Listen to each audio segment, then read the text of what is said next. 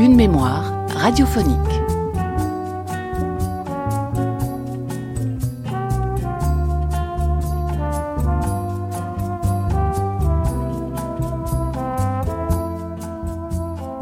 Aldous Huxley.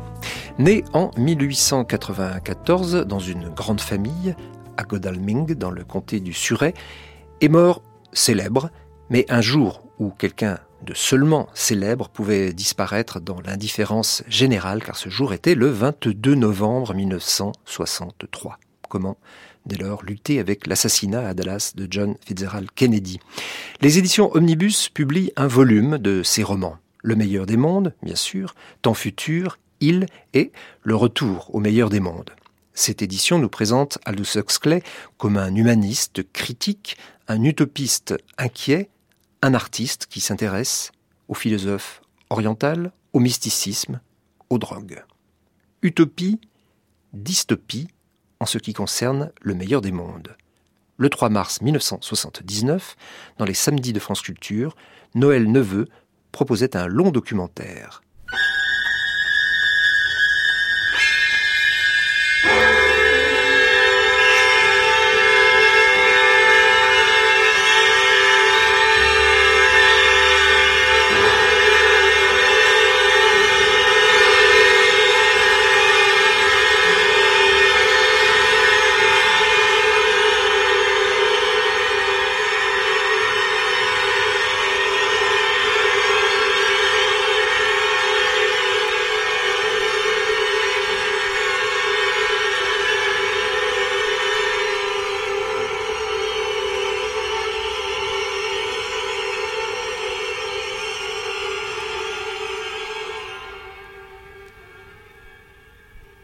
1970, à la demande du frère et du fils d'Aldous Huxley, Sybil Bedford entreprend la biographie de l'écrivain.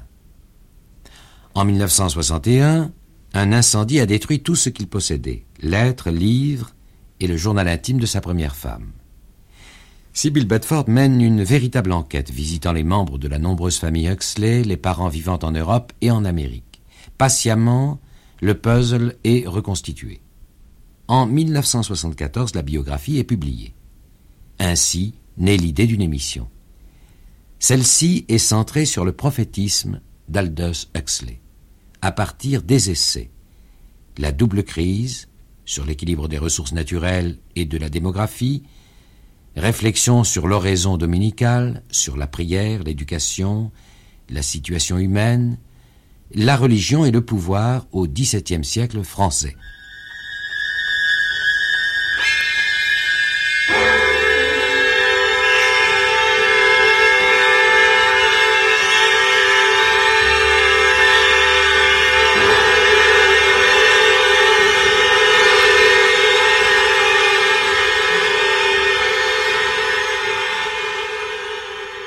Comment se situe Aldous Huxley dans sa famille? Qui avait-il comme frère? Quels étaient ses parents? Sybil Bedford Eh bien, il appartenait à une de ces familles extrêmement distinguées en Angleterre, qu'on peut appeler l'aristocratie intellectuelle. Et son père, bien entendu, était le grand Huxley, le docteur Huxley, n'est-ce pas, le copain de Darwin. Et son père était un homme de lettres, très distingué d'ailleurs, qui était éditeur du Cornhill, qui était le biographe d'une biographie monumentale de son père, du grand docteur Huxley. Et euh, du côté de la mère, c'était les Arnold, c'est-à-dire le poète, euh, Aldous Huxley, le neveu du grand poète Matthew Arnold. Et son grand-oncle avait fondu cette grande école, Rugby, le commencement du système des, grandes écoles publiques. Donc, c'était des gens qui s'occupaient de la littérature, de l'éducation, de la science, de l'administration. Et euh, c'était des familles qui avaient une influence énorme sur la vie intellectuelle et politique de la vie d'Angleterre. Et donc, Aldous Huxley était le troisième fils, n'est-ce pas? Son frère aîné était de Julian, Julian Huxley, le savant. Et puis c'était le troisième frère. Et sa mère, qui était une femme très remarquable humainement, elle était fondatrice d'une petite école pour filles qui euh, s'appelait Prizefield, et qui était euh, très avancée pour, euh, pour ce temps-là, n'est-ce pas? Par exemple, on n'était pas, pas obligé d'aller à l'église le dimanche, les filles pouvaient lire ce qu'elles voulaient, elles allaient au théâtre, elles allaient au concert. Et le petit Huxley, qui était un garçon euh, très joli d'ailleurs, euh, très beau, mais qui avait une tête qui était tellement énorme qu'il fallait très très longtemps qu'il pousse suffisamment euh, pour qu'il pouvait marcher. Il a marché très très tard dans sa vie parce que la tête était tellement lourde. Et lui était dans cette petite école de filles quand il est petit, mais lui avait 7 ans et les filles avaient 12 ans, quelque chose comme ça, il apprenait très bien. Et puis après, évidemment, il allait euh, dans une autre école et puis allait à Eton. Il était euh, dans une famille brillante, pas excessivement brillante ça allait de soi-même, n'est-ce pas que tout le monde travaillait extrêmement bien avec une grande facilité, mais il avait quelque chose d'autre. Il est d'une d'une grande gentillesse et d'une énorme curiosité que tout ce qui se passait dans la vie. Qu'enseignait-on dans cette école? Oh, On enseignait tout, enfin l'histoire, la, la, littérature, la musique, la mathématique très mal. Il paraît que tout, ce qui était pratique dans les c'était très bien pour les arts et tout le reste une fois par semaine, on allait voir à Londres où euh, ils allaient écouter du Shakespeare, ou on allait dans des concerts. Ils pouvaient lire tout ce, tout ce qu'on voudrait. C'était extraordinaire à cette époque-là, parce qu'il s'agit des années 90, du dernier siècle. Ensuite, il a été une autre école. Laquelle? Hillside, c'était une école pour garçons, ce qu'on appelle une private school, qui était d'ailleurs dans la même campagne, la campagne de Sarre. C'était très près de chez lui. Et là, généralement, les enfants sont malheureux, des, petits garçons de 10 ans qu'on sort, mais pas Aldous, parce qu'il y avait une sérénité. Et puis tout le monde est gentil avec lui, parce que généralement les petits garçons sont féroces l'un pour l'autre, mais pas, pas pour lui. Il avait, il avait quelque chose, une distinction. Il lisait beaucoup, mais aussi il était assez sportif. Et il inventait des jeux. Il inventait un jeu, une espèce de billard qu'on jouait dans les champs. Et il, aimait énormément la marche. Ça a toujours fait de la bicyclette et très très très vite. Euh, il avait toujours dit qu'il pouvait faire 70 à l'heure en bicyclette. Et Julie avait dit que c'est pas vrai. Et on lui a dit oui, non, non, je suis sûr. Je, je l'avais regardé avec la montre dans la petite école. À Hillside, il y avait surtout son cousin, parce que c'est une famille extrêmement nombreuse. Il y avait son cousin Jarvis Huxley, qui était un cousin qui avait exactement son âge et qui, euh, il s'aimait beaucoup, ces cousins-là. Et, et tout ça, c'était, c'est une enfance très heureuse. Évidemment aussi assez sérieuse parce qu'il fallait, il fallait travailler, il fallait passer des examens et tout cela. Et puis à, à l'âge de 13 ans, il a eu euh, une bourse pour Eton. Ça, c'est pour la, grande école de Eton. Alors là, évidemment, on fait du latin et du grec du matin au soir. Mais Aldous a pu faire aussi de la biologie et la science, parce qu'Aldous voulait venir vers médecin. Ça, c'était son désir et le désir de sa famille, c'est-à-dire euh, faire des recherches médecins pour faire des recherches médicales. Et la grande tragédie de sa vie et qui a tout changé et tout le bouleversé, quand il avait 16 ans, 16 ans et demi à Eton, euh, il s'est réveillé un matin avec des, yeux très rouges. Personne n'a pensé que c'était rien du tout, une petite inflammation. Alors on n'a rien fait parce que ces grandes écoles étaient, très curieuses à ce moment-là. Il n'y avait personne, il n'y avait pas d'infirmière, il n'y avait pas de médecin. Et tout à coup, ça avait l'air sérieux. On l'avait envoyé à Londres, c'était déjà trop tard. Et d'un jour à l'autre, il est devenu entièrement aveugle. Et c'était trop tard pour faire quelque chose. Il avait ce qu'on appelle une kérétite.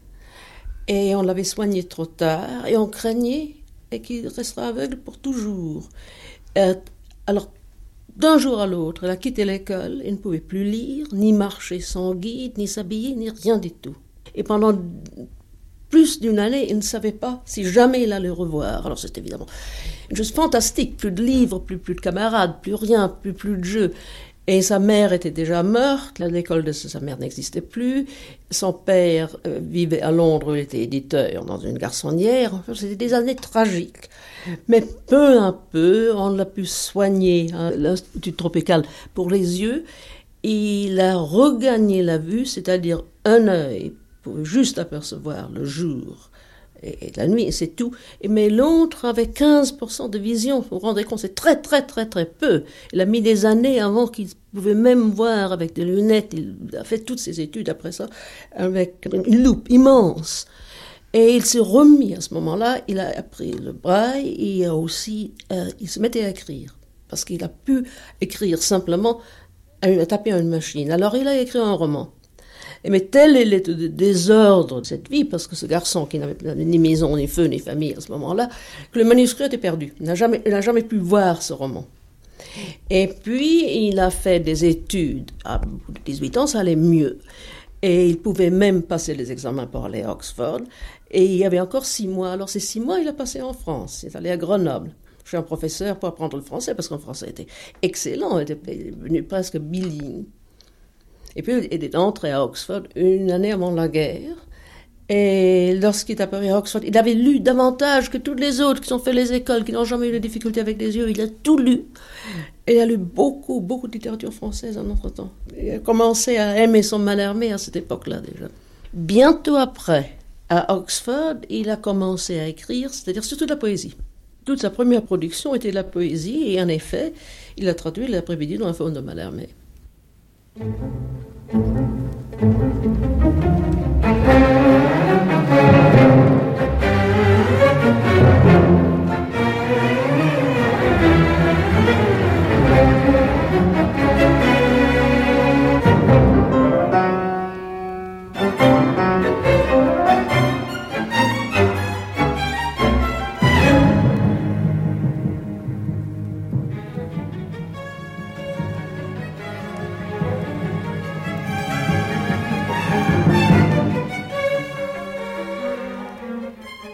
Qu'est-ce que fait Aldous au moment de la guerre de 14 Eh bien, c'était sa seconde année à Oxford déjà, il était au Balliol College.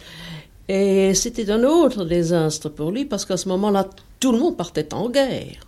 Il n'y avait pas de service militaire en, Angleterre à ce moment-là, pas avant 1916, mais tout le monde partait simplement sous les drapeaux et Aldous ne pouvait pas parce qu'il ne pouvait pas voir. Et Aldous à ce moment-là n'était pas du tout contre la guerre. Il voulait s'engager à tout prix. Il était rejeté partout. Enfin, il ne pouvait rien faire. Alors, il était tout seul à Oxford, avec quelques Canadiens et quelques Américains et quelques estropiés. Tous ses amis partaient.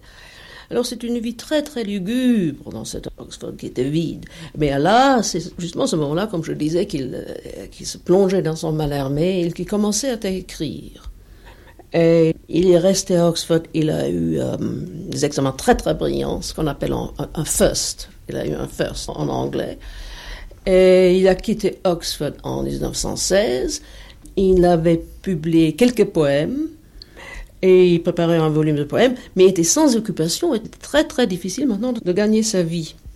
Il a trouvé une place c'est assez invraisemblable, mais une place dans un ministère, ministère des armements et munitions.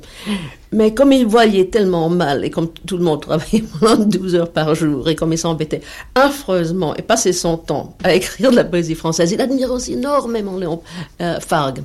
Et euh, ça n'allait vraiment pas. Alors, entre-temps, il avait fait la connaissance de Lady Ottilie Martle, euh, qui avait des extraordinaires maisons dans le Oxfordshire, qui était grande hôtesse littéraire. Et ils ont trouvé que Aldous pouvait s'occuper à faire de l'agriculture. Et euh, donc, il est venu habiter chez eux parce qu'il fallait, pendant la guerre, il fallait faire quelque chose. Et la seule chose qu'il savait faire, c'était couper du bois qui faisait d'ailleurs très très très très mal. Alors pendant qu'il faisait jour, il, coupait du bois, il portait des pantalons de velours jaune. J'étais toujours très chic. Mais les week-ends et le soir, évidemment, il y avait un cercle de tous les intellectuels. Il y avait, comme il disait lui-même, j'avais cette fortune immense de rencontrer. Il est plus capable. Il y avait Bertrand Russell, le grand philosophe, il y avait Virginia Woolf et sa sœur, l'artiste Vanessa Bell, il y avait Clive Bell, le critique il y avait Bernard Keynes, l'économe, et c'était pour lui une grande éducation parce que euh, dans sa famille, c'était beaucoup plus sérieux, n'est-ce pas? C'était des administrateurs, c'était des gens qui avaient aimé la littérature, n'est-ce pas? Là, Shakespeare, la Bible, mais là, tout à coup, c'était autre chose. On lisait Stendhal, Lady Otterlin lui a fait lire euh, Tolstoy, La guerre et la paix pour la première fois, et aussi pour la peinture. Il ne connaissait rien de la peinture. Là, tout à coup, on avait plongé dans l'impressionnisme et le cubisme et tout cela. Alors, c'était un monde magnifique pour lui, et aussi euh, une atmosphère de grande libération, parce qu'on ne pensait pas seulement au devoir, faire le devoir moral. C'était très léger dans un certain sens, et très civilisé et assez frivole. Qui était Lady Athaline Morel? Quelle était sa personnalité pour créer cette ambiance? Euh, Eh bien, elle était euh, la petite fille d'un duc, le Duke of Portland. Et elle était un peu en rébellion parce qu'elle n'aimait pas du tout ce milieu de haute aristocratie où tout le monde était ou très excentrique ou s'occupait de la politique. Mais elle avait euh, un grand penchant pour les arts et d'ailleurs beaucoup de talent pour découvrir. Elle a découvert D.H. Lawrence et tout cela. Elle était d'une apparence extraordinaire. Euh, on peut dire ou très belle ou très grotesque. Elle était très très très très grande. Elle s'habillait d'une façon complètement fantastique en dehors de la mode. Elle était couverte perles, de même façon couverte et robe qui était faite par sa bonne et qui, n'allait pas très très bien. Mais elle était royale, hein, royale et grotesque en même temps. Et elle adorait les arts, mais surtout les artistes, les artistes mâles, qu'elle assemblait autour d'elle, où il y avait évidemment des jalousies des difficultés extrêmes. Mais Aldous était là avec son caractère de grande gentillesse. Il, écoutait, quelquefois il était très brillant, quelquefois il était très silencieux, parce qu'il avait ces, énormes silences qui effrayaient tout le monde, même, même ce milieu qui était effrayant, lui-même, parce que des gens tellement brillants. Il y avait aussi parmi tous ces intellectuels D.H. Lawrence, qui plus tard est devenu l'ami d'Aldous. D.H. Lawrence, évidemment, appartenait au cercle de Lady Otterlin. Mais l'amitié de Rhodes est devenue beaucoup plus tard parce que le hasard géographique a voulu qu'ils se sont rencontrés qu'une seule fois. Rhodes est allé prendre le thé chez lui à Hampstead, euh, une soirée d'hiver, et puis Lawrence est parti. Ils ne sont pas revus depuis dix ans, mais ils ont fait une grande impression l'un sur l'autre. Euh, était très épris par ce qu'appelait quelquefois le démon en Lawrence. Il savait que là, qu'ils étaient vraiment un très très très grand talent, et Lance trouvait que c'était un homme qui était, oh, quel, jeune homme, beaucoup trop intellectuel et tout cela, mais un jour, peut-être on pourrait en faire quelque chose. Ils ne sont plus revus devant dix ans.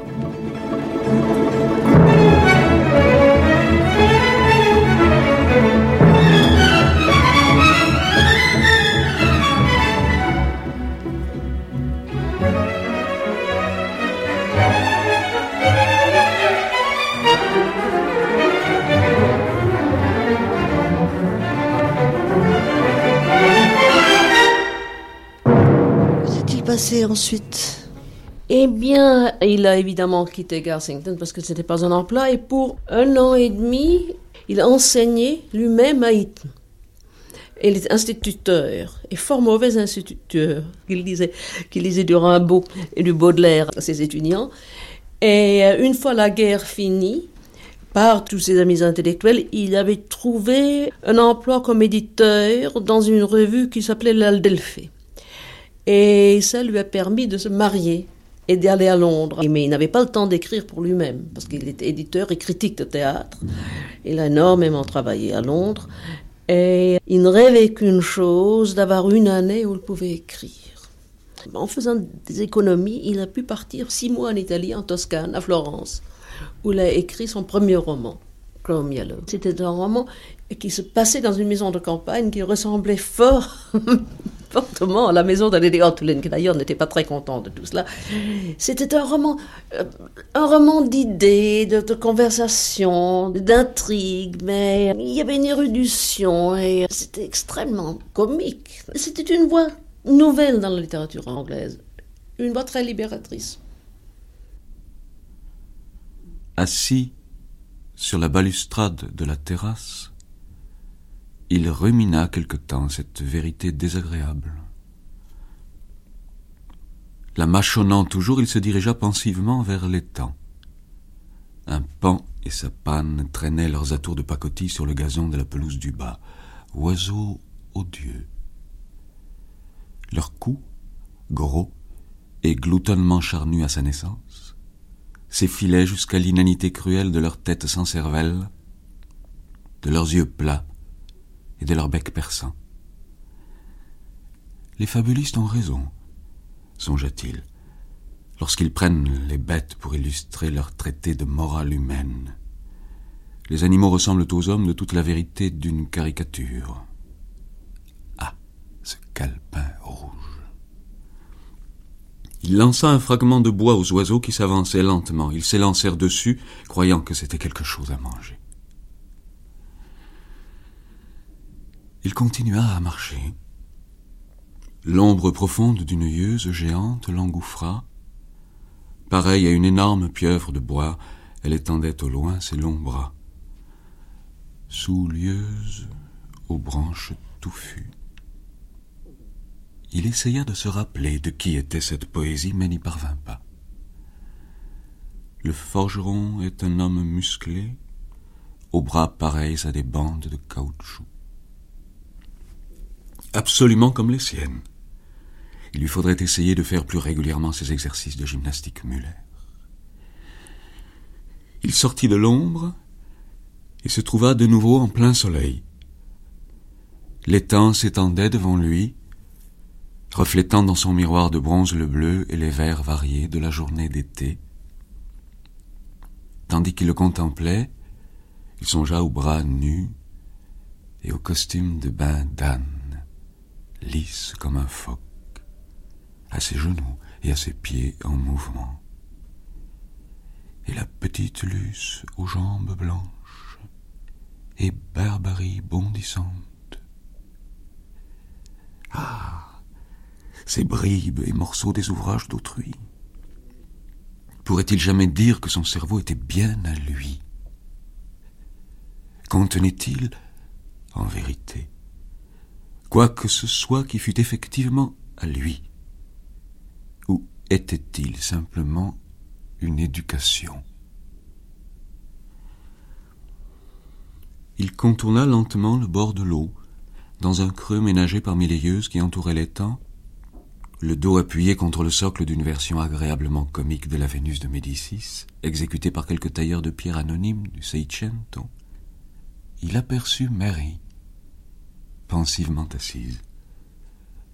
Ohé dit-il, car il passait si près d'elle qu'il lui fallait dire quelque chose. Mary leva les yeux. Ohé répondit-elle, sur un ton mélancolique, d'où tout intérêt était banni. Dans cette alcôve, creusée parmi les arbres sombres, l'atmosphère parut à Denis agréablement élégiaque. Il s'assit à côté de Marie, à l'ombre de la pudique déesse. Il y eut un silence prolongé.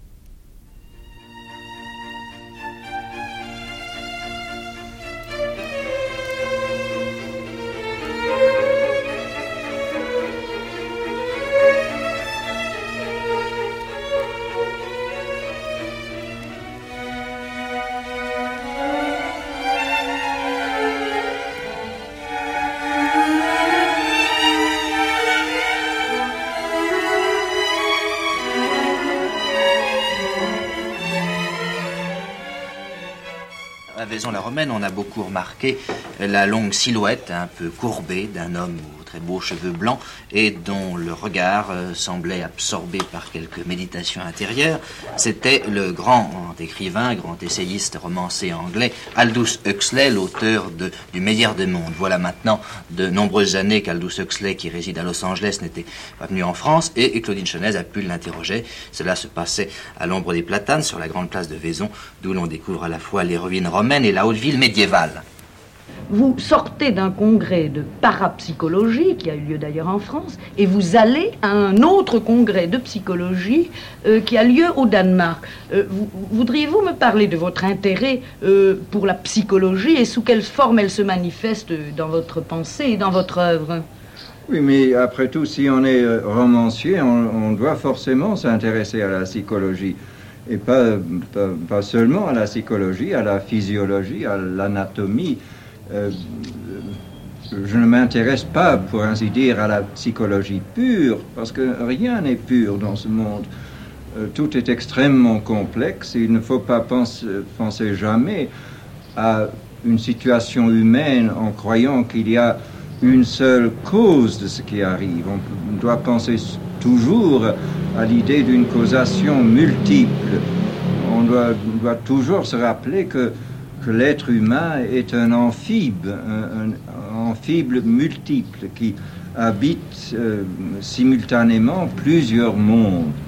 Et c'est pour cette raison que je m'intéresse à la psychologie, mais toujours en relation avec la physiologie, avec la sociologie, euh, avec l'hérédité, l'ambiance. Et, il faut toujours attaquer sur tous les fronts à la fois. Qu'est-ce qu'il faut entendre justement à ce sujet, pas exactement par parapsychique? Je crois comprendre, sans en être sûr, que c'est un peu quelque chose, comme on dirait, métapsychique. Personnellement, je trouve que c'est euh, un aspect de l'esprit et de la physiologie humaine que nous commençons à explorer euh, qu'il y a, par exemple, la télépathie et la clairvoyance sont des faits naturels, mais qui sont difficilement explicables euh, dans le cadre d'idées que nous a donné la science actuelle.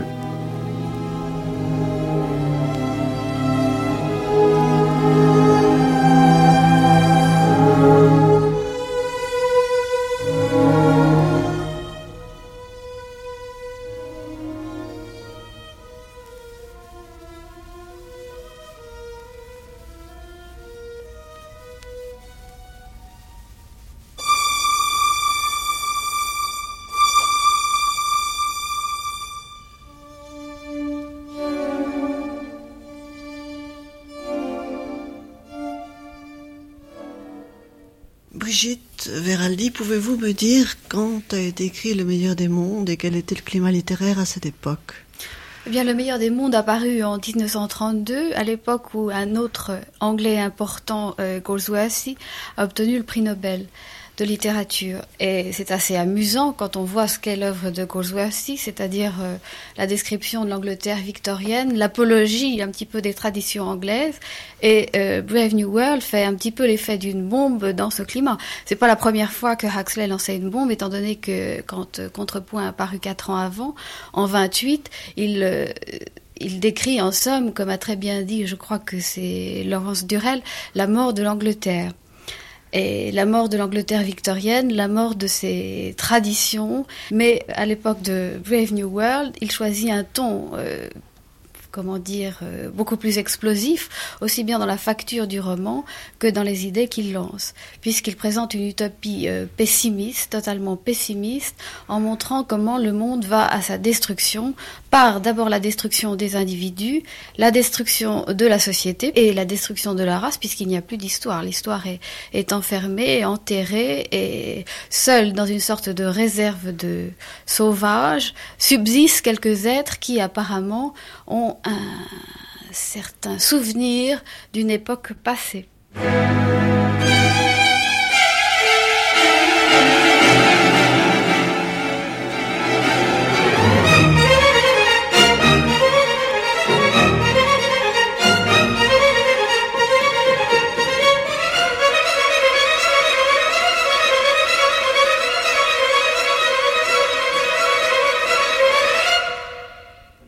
Veraldi, quelles étaient les circonstances dans lesquelles a été écrite Le meilleur des mondes?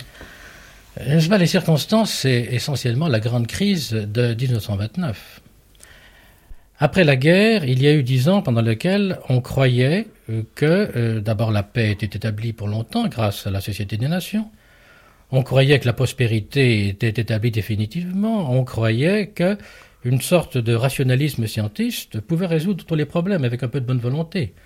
C'était ce que l'on a appelé d'ailleurs souvent la philosophie américaniste, celle de Wilson et de Roosevelt.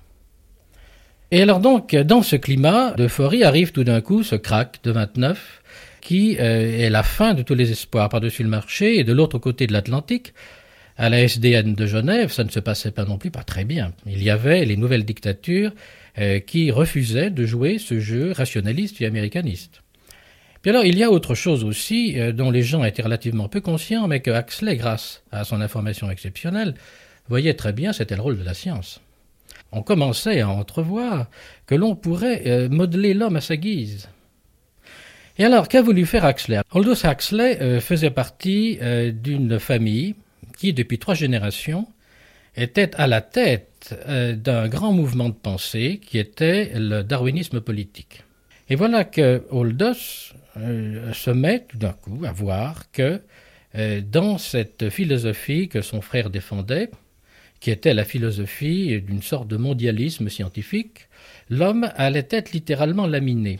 Et Huxley montre très bien cette petite réserve de vrais hommes qui sont donc dans des, des Indiens au milieu de la pauvreté, avec les poux, avec le vieillissement, avec le manque de nourriture, avec tout ce qui est éliminé dans le meilleur des mondes, où tout le monde reste jeune jusque quelques jours avant l'euthanasie, euh, où il n'y a aucun problème familial. Dès qu'il y a un problème familial, aussitôt, on vous fait prendre le soma, cette sorte de drogue euh, merveilleuse qui supprime l'attention nerveuse, la passion, vous donne une sorte de gentillesse amusée. Il y a dans ce meilleur des mondes aussi euh, une prospérité absolument incroyable, n'est-ce pas? Les parfums les plus chers sont sur le lavabo, il y a un petit robinet à parfum. Et alors, euh, dans cette réserve, par contre, il y a donc la pauvreté, la misère, tous euh, les mots dont la chair est héritière, après c'était Shakespeare, mais il y a aussi Shakespeare. C'est-à-dire qu'ils ont gardé le, sentiment de la beauté, de la grandeur de l'homme, de la lutte contre le destin, de la noblesse humaine, enfin de tout, tout ce qui a fait la tradition humaine jusqu'à cette époque de la grande révolution scientifique qui a établi le meilleur des mondes. Il y a le début de la grande révolte axléienne qui va se développer ensuite pendant 40 ans. Comment lit-on aujourd'hui le meilleur des mondes? Eh bien, on lit le meilleur des mondes comme une sorte de divulgation prophétique, pseudo-prophétique, car Axley n'avait pas un don miraculeux de prophétie, il est tout, tout simplement au courant des plans de pouvoir qui étaient en train de se dérouler à son époque. C'était, je vous le dis bien, une divulgation et non pas une sorte de vision miraculeuse de, l'avenir. Quand apparu en 1948, tout au moins en janvier 49, ce grand livre de Orwell qui s'appelle 1984, Huxley dit j'ai eu l'impression que euh, c'était l'utopie d'Orwell qui était la, bonne utopie et non pas la mienne, enfin tout au moins la bonne prédiction que dans un monde qui sortait de la guerre, qui était dans la misère, et où le stalinisme était, euh, semble-t-il, le grand mouvement d'avenir de la planète, c'est Orwell qui avait raison. Moi, avec mon utopie euh, de prospérité, de conditionnement chimique, j'avais tort. Et puis finalement, je m'aperçois euh, que c'était bien ma prédiction qui était la bonne. Car que vois-je autour de moi? Je vois le meilleur des mondes en cours de réalisation. La psychiatrie à usage social, enfin la psychiatrie massive, si l'on peut dire, est tout à fait, d'une part prévue dans Brave New World et d'autre part réalisée dans le monde d'aujourd'hui. Huxley, cette conclusion absolument terrible, est parfaitement juste. On voit maintenant, donc 20 ans après Huxley, d'après cette dénonciation, on voit qu'il a raison. Il dit, là, le totalitarisme scientifique, donc totalement efficace, est en train de s'établir sur le monde. Il est peut-être déjà trop tard pour lutter, ce n'est pas une raison quand même pour ne pas essayer de s'y opposer par toutes ses forces. Et ça, c'est la clé euh, de, la lutte d'Axley pendant euh, les 20 dernières années de sa vie.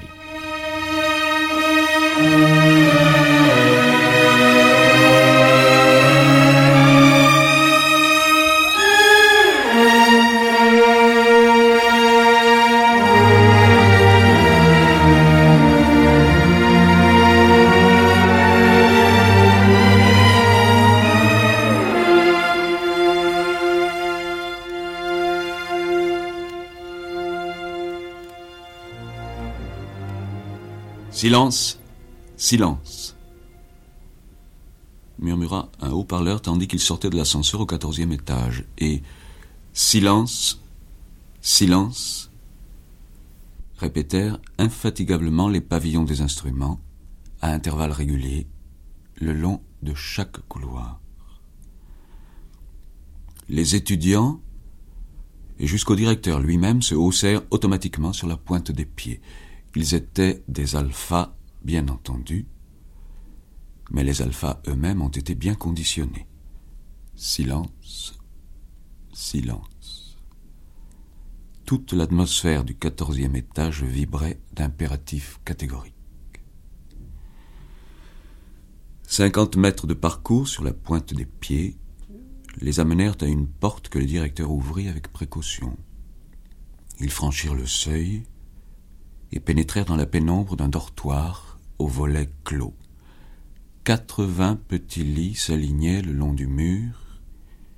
Il y avait un bruit de respiration régulière et légère, et un murmure continu comme de voix très basses chuchotant au loin.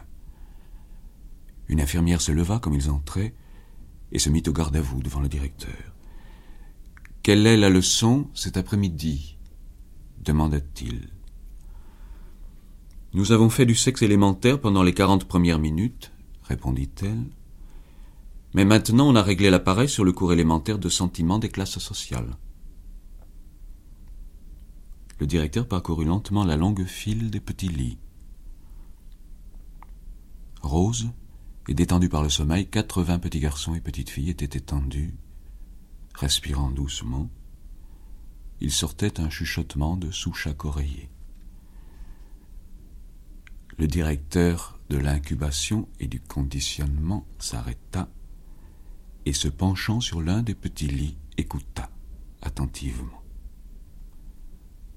Cours élémentaire de sentiment des classes sociales, disiez-vous. Faites-le répéter un peu plus haut par le pavillon. À l'extrémité de la pièce, un haut-parleur faisait saillie sur le mur. Le directeur s'y rendit et appuya sur un interrupteur.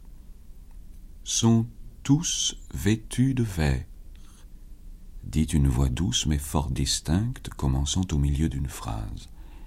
Et les enfants delta sont vêtus de kaki. Oh non, je ne veux pas jouer avec des enfants delta, et les epsilons sont encore pires.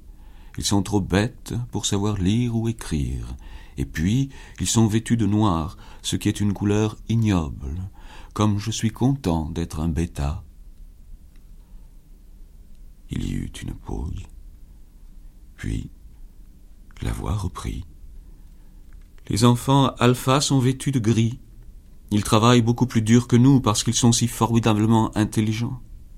Vraiment, je suis joliment content d'être un bêta, parce que je ne travaille pas si dur. Et puis, nous sommes bien supérieurs aux gamma et aux delta. Les gammas sont bêtes. Ils sont tous vêtus de vert, et les enfants delta sont vêtus de kaki. Oh non, je ne veux pas jouer avec les enfants delta. Et les epsilons sont encore pires. Ils sont trop bêtes pour savoir. Le directeur remit l'interrupteur dans sa position primitive, la voix se tut. Ce ne fut plus que son grêle fantôme qui continua à marmotter dessous les quatre-vingts oreillers. Ils entendront cela répéter encore quarante ou cinquante fois avant de se réveiller puis de nouveau jeudi, et samedi de même. 120 fois, trois fois par semaine, pendant 30 mois. Après quoi, ils passeront à une leçon plus avancée.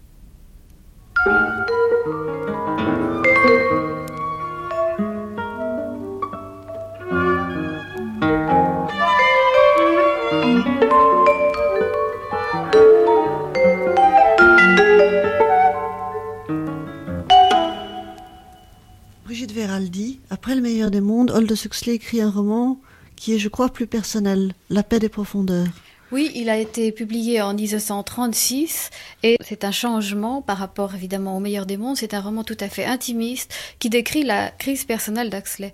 Du sceptique euh, acharné qu'il est à l'époque de Brave New World, il cherche à construire quelque chose et il cherche en lui-même, enfin. Et ce roman est la description de cette euh, recherche personnelle extrêmement douloureuse. Sa femme euh, en témoigne dans ses lettres, elle dit que c'est une année horrible, lui dit vivement la fin de ce livre, enfin c'est affreux. Il mettra en œuvre ensuite, enfin euh, l'année d'après, avec la fin et les moyens, Ends and Means en 1937, il donnera une sorte de manuel technique de la manière de lutter contre euh, le scepticisme qu'il avait décrit, et euh, c'est le résultat de cette recherche qu'il nous avait décrit avec la paix des profondeurs. je pense qu'il est plus peut-être plus intéressant de situer Ends and Means pour les Français en 1937. Il redécouvre environ dix ans après Contrepoint, Huxley, mais sous un autre euh, aspect, sous l'aspect de euh, l'homme de pensée, le, philosophe. Ils avaient eu le romancier en 28 et maintenant ils ont le, philosophe. C'est le, le, début, disons, de l'impact philosophique d'Huxley en France. Quelles sont ces idées philosophiques? Eh bien, le grand thème, c'est que la fin ne justifie pas les moyens et que si on emploie des moyens mauvais, la fin sera automatiquement mauvaise. Donc que pour euh, améliorer la fin, pour arriver à une fin bonne, il faut améliorer également les moyens et que cette amélioration des moyens passe d'abord essentiellement et obligatoirement par l'amélioration de l'individu. Alors pour cela, il y a plusieurs recettes. Il y a l'amélioration de l'individu sur le plan euh, personnel, sur le plan de son engagement euh, politique, sur le plan, disons, de toute sa vie, enfin, qu'elle soit euh, familiale, personnelle, professionnelle et autres. Et c'est l'inspiration essentielle, je pense, de ce livre. Alors l'inspiration philosophique, il y a la recherche de toutes les, philosophies, quelles sont les, idéologies qui permettent justement cette amélioration de l'individu? Eh bien, a priori, il n'y en a pas beaucoup. Et il n'y en a en tout cas pas de décrites euh, dans la philosophie qui existe. Alors Huxley a recherché en lui-même ceci. Il a lu toutes les philosophies orientales, il a relu les mystiques catholiques euh, euh, chrétiens. Il a essayé, je crois que c'est déjà à cette époque-là qu'il recherche les techniques euh, yogi, euh, toutes les techniques d'amélioration du soi, enfin l'éventail est immense. Gabriel Ferraldi, dans quel contexte a été écrit le fait des moyens? Qui était autour de Huxley à cette époque-là? Il faut aussi repasser dans la chronique noire pour bien situer cette aventure. Huxley, quand il a donc constaté qu'il fallait faire quelque chose et que le monde allait à la catastrophe, s'est donc mis à agir. Et il lui est arrivé euh, ce qu'il décrit en 1942-43 de l'évolution d'un de ses grands amis, Drieux-La Rochelle. Vous vous souvenez de cet intellectuel qui a donc collaboré et qui a fini par se suicider. Axel dit toutes les fois qu'un intellectuel essaye de se lancer dans la politique, euh, il va dans des endroits où les anges craindraient de s'aventurer. Et c'est exactement ce qu'a fait Axley.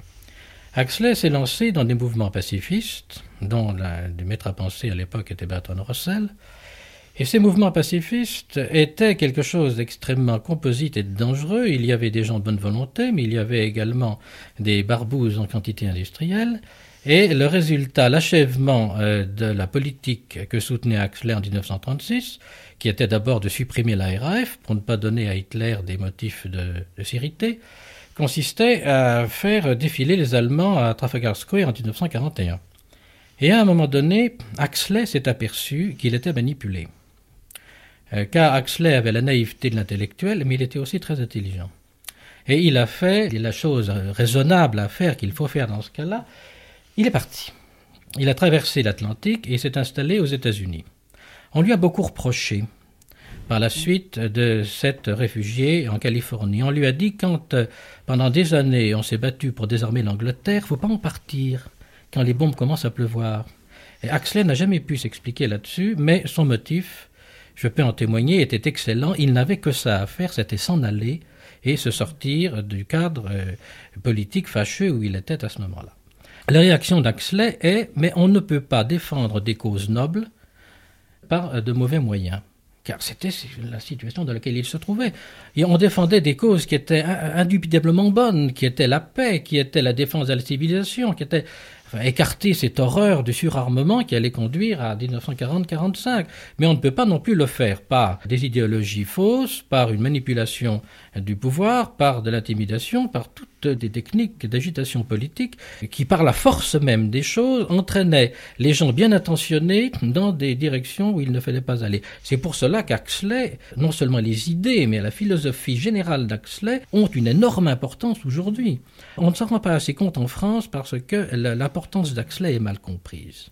On ne lit pas assez Axley en France. On ne se rend pas compte que les idées d'Axley euh, sont celles de milliers de gens de scientifiques, de grands administrateurs, de gens des organisations internationales qui mettent en pratique l'axléisme. Nous vivons l'axléisme, mais au lieu de le recevoir directement en lisant les ouvrages d'Axley, on le reçoit par l'intermédiaire de l'UNESCO. Et euh, cela dit, le message d'Axley de 1937 était un message qui n'a pas été suffisamment suivi. On a pris d'autres messages ultérieurs qui étaient des messages d'action et non pas ce grand message de réflexion et de distance qu'avait pris Axley à l'époque.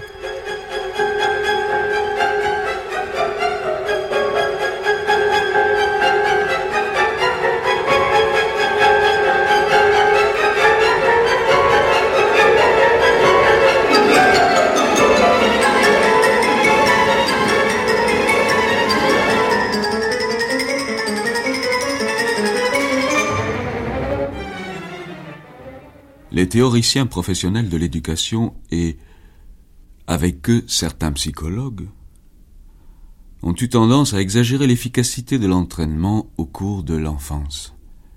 et les accidents de la prime jeunesse. Les jésuites prétendaient que si on leur confiait l'enfant à un âge suffisamment tendre, il répondrait de l'homme. De même, les Freudiens attribuent tous les maux spirituels des hommes à ce qu'ils ont éprouvé au cours de leur petite enfance. Mais les jésuites ont formé des libres penseurs et des révolutionnaires aussi bien que des croyants dociles. Et beaucoup de psychologues abandonnent l'opinion suivant laquelle toutes les névroses seraient dues à quelque expérience cruciale éprouvée dans la toute première enfance.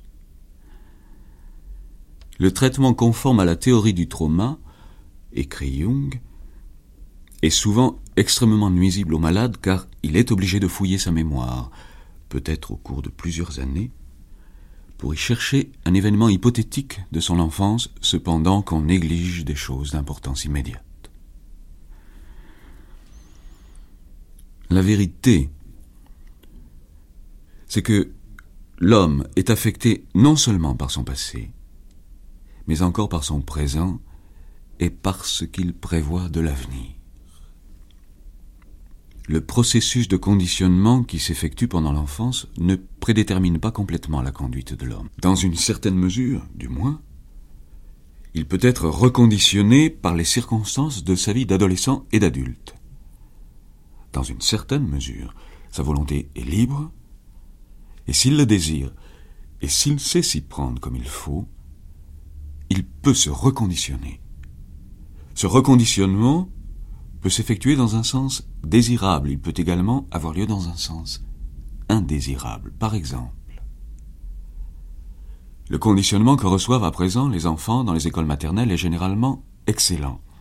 Celui qu'ils reçoivent dans les écoles plus avancées est généralement mauvais.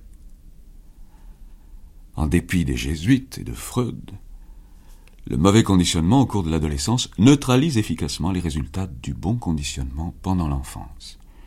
Dans son anatomie de la frustration, Mr. H. G. Wells fait faire à son héros des commentaires sur la différence déplorable que l'on constate entre le charme, l'intelligence ouverte, la liberté sans peur de l'enfant moderne âgé de six ou sept ans, et la futilité mentale maladroite et fuyante du jouvenceau moyen de quinze à vingt ans.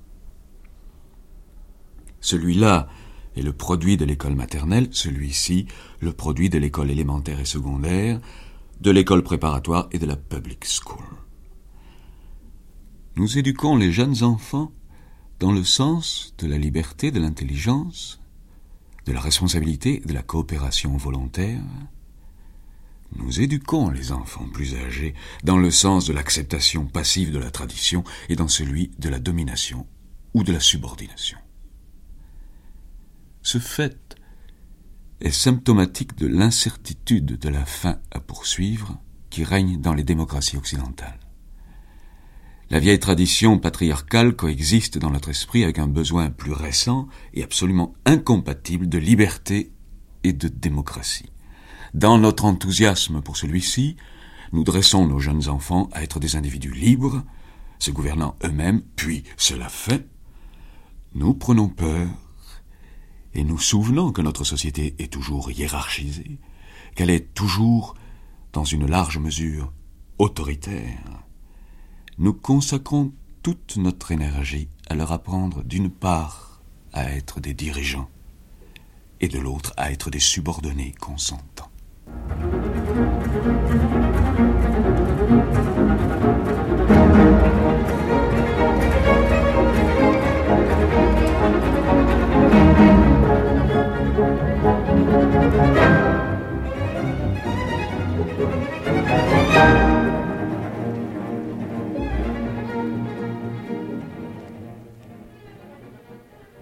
Brigitte Veraldi, Aldous Huxley écrit un peu plus tard La philosophie éternelle. Qu'est-ce que ce livre? Pourquoi ce titre? La philosophie éternelle a été publiée dix ans après Enzelmin en 46 et euh, cela signifie que euh, sous-jacente à toutes les philosophies, qu'elles soient orientales ou occidentales, il y a une philosophie éternelle et que cette philosophie est d'origine euh, mystique, disons. Que sous-jacent à tous les mysticismes, il y a un fondement divin que euh, nous n'exploitons pas et que nous devrions exploiter. Alors c'est la somme de toutes les lectures qu'il a faites depuis Brave New World, mais je crois que c'est depuis le, le début de sa recherche qu'il nous livre là. On a l'impression un petit peu en lisant le livre qu'il y a un parti pris pour la philosophie orientale et je crois que euh, c'est exact, enfin, que ça s'affirmera de plus en plus et que son goût pour la philosophie orientale s'affirmera. Il a publié l'année d'avant un roman qui s'appelle euh, Time Must Stop et qui est de 1945 où il a fait un sort, disons, au mysticisme catholique, au mysticisme chrétien, ce serait plus exact de dire le mysticisme chrétien. Il a mis en scène un de ses héros et serait un essai euh, de mystique euh, chrétien qui aurait réussi, mais ça ne réussit pas. Et euh, en 1946, l'année d'après, Malgré tout le crédit qu'il accorde au mysticisme occidental, il manifeste sa préférence qui s'affirmera jusqu'à la fin de sa vie, jusqu'à la publication de son dernier roman, euh, pour le mysticisme oriental.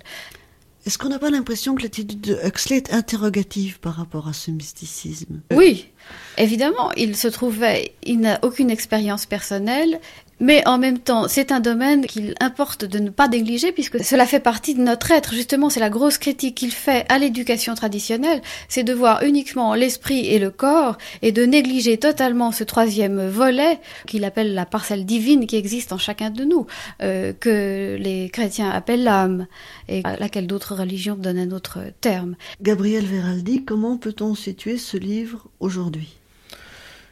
Aldous Huxley a eu une importance historique en l'histoire des idées et même dans l'histoire de la sensibilité que l'on ne mesure pas encore assez en France. On a dit de Malraux, souvenez-vous du Malraux d'avant-guerre de 1930, le Malraux de la condition humaine et de l'espoir, qu'il avait introduit dans le roman la sensibilité de l'histoire combattante. C'est-à-dire l'histoire non pas vue simplement comme le cadre d'événements, mais comme une sorte de force positive que les hommes devaient servir et devaient réaliser. De même, on peut dire de Huxley qu'il a introduit l'éternité dans la sensibilité romanesque. Euh, avec ses livres, avec ses romans, avec ses essais, c'est un homme qui dit mais attention, nous sommes, nous sommes mutilés, il y a toute une dimension extrêmement importante de nos traites et de l'histoire que nous sommes en train de négliger. C'est cette reconnaissance de quelque chose d'autre dans l'homme. Alors là, vraiment, Huxley, et les Français s'en rendent bien compte, a une importance extrêmement grande sur la sensibilité contemporaine. Ce livre n'a-t-il pas servi de locomotive aux livres spirituels, euh, mystiques euh, que l'on trouve aujourd'hui en librairie? Je pense à des yogas pratiques de Vivekananda, je pense au nuage d'inconnaissance qui vient de paraître en poche, je pense à toute cette série de livres que l'on trouve actuellement et que l'on ne trouvait pas il y a 20 ans. Il avait d'abord, par son simple appétit, alors qu'il était sceptique, c'est un homme de 25 ou 30 ans qui était euh, un agnostique. Vous savez que le mot a été inventé par son grand-père Thomas Henry Huxley. À l'époque, donc, où Aldous était agnostique comme toute la famille, il avait dévoré Saint Jean de la Croix, Sainte Thérèse, Vivekananda, les Upanishads, et ainsi de suite, il dévorait tout. Mais euh, il a donc digéré ça et il a restitué euh, cette littérature difficile et inaccessible, vous avez raison de le souligner à l'époque, de telle façon qu'un tas de gens eu envie de euh, le découvrir. Et maintenant, le livre de poche a pu euh, répondre à cette demande. Et on trouve euh, dans des éditions à, 7 ou 8 francs des ouvrages qu'il fallait aller dénicher au British Museum ou bien au Vatican. Tout être individuel, depuis l'atome jusqu'au plus éminemment organisé des corps vivants et au plus exalté des esprits finis, peut être considéré, suivant l'expression de René Guénon, comme un point où un rayon de la divinité primordiale rencontre une des émanations différenciées, spéciales aux créatures, de l'énergie créatrice de cette même divinité. La créature en tant que créature peut être très loin de Dieu, au sens qu'elle manque de l'intelligence nécessaire pour découvrir la nature du fondement divin de son être. Mais la créature dans son essence éternelle en tant que point de rencontre de l'absence de créature et de la divinité primordiale, est l'un d'entre le nombre infini des points où la réalité divine est totalement et éternellement présente. C'est à cause de cela que les êtres rationnels peuvent parvenir à la connaissance unitive, que les êtres non rationnels et inanimés peuvent révéler aux êtres rationnels la plénitude de la présence de Dieu à l'intérieur de leur forme matérielle. La vision qu'a le poète ou le peintre du divin dans la nature, la conscience qu'a l'adorateur d'une présence sacrée dans le sacrement, le symbole ou l'image, ce ne sont pas là des choses entièrement subjectives. Ce que le poète et le peintre voient et essaient de nous conserver est effectivement là, attendant d'être appréhendé par quiconque possède le genre de faculté convenable. De même, le fondement divin est entièrement présent dans l'image ou l'objet sacramentel. La foi et la dévotion préparent l'esprit de l'adorateur à percevoir le rayon de la divinité en son point d'intersection avec le fragment particulier de matière qui se trouve devant lui. Incidemment, à force d'être adorés, de tels symboles deviennent les centres d'un champ de force.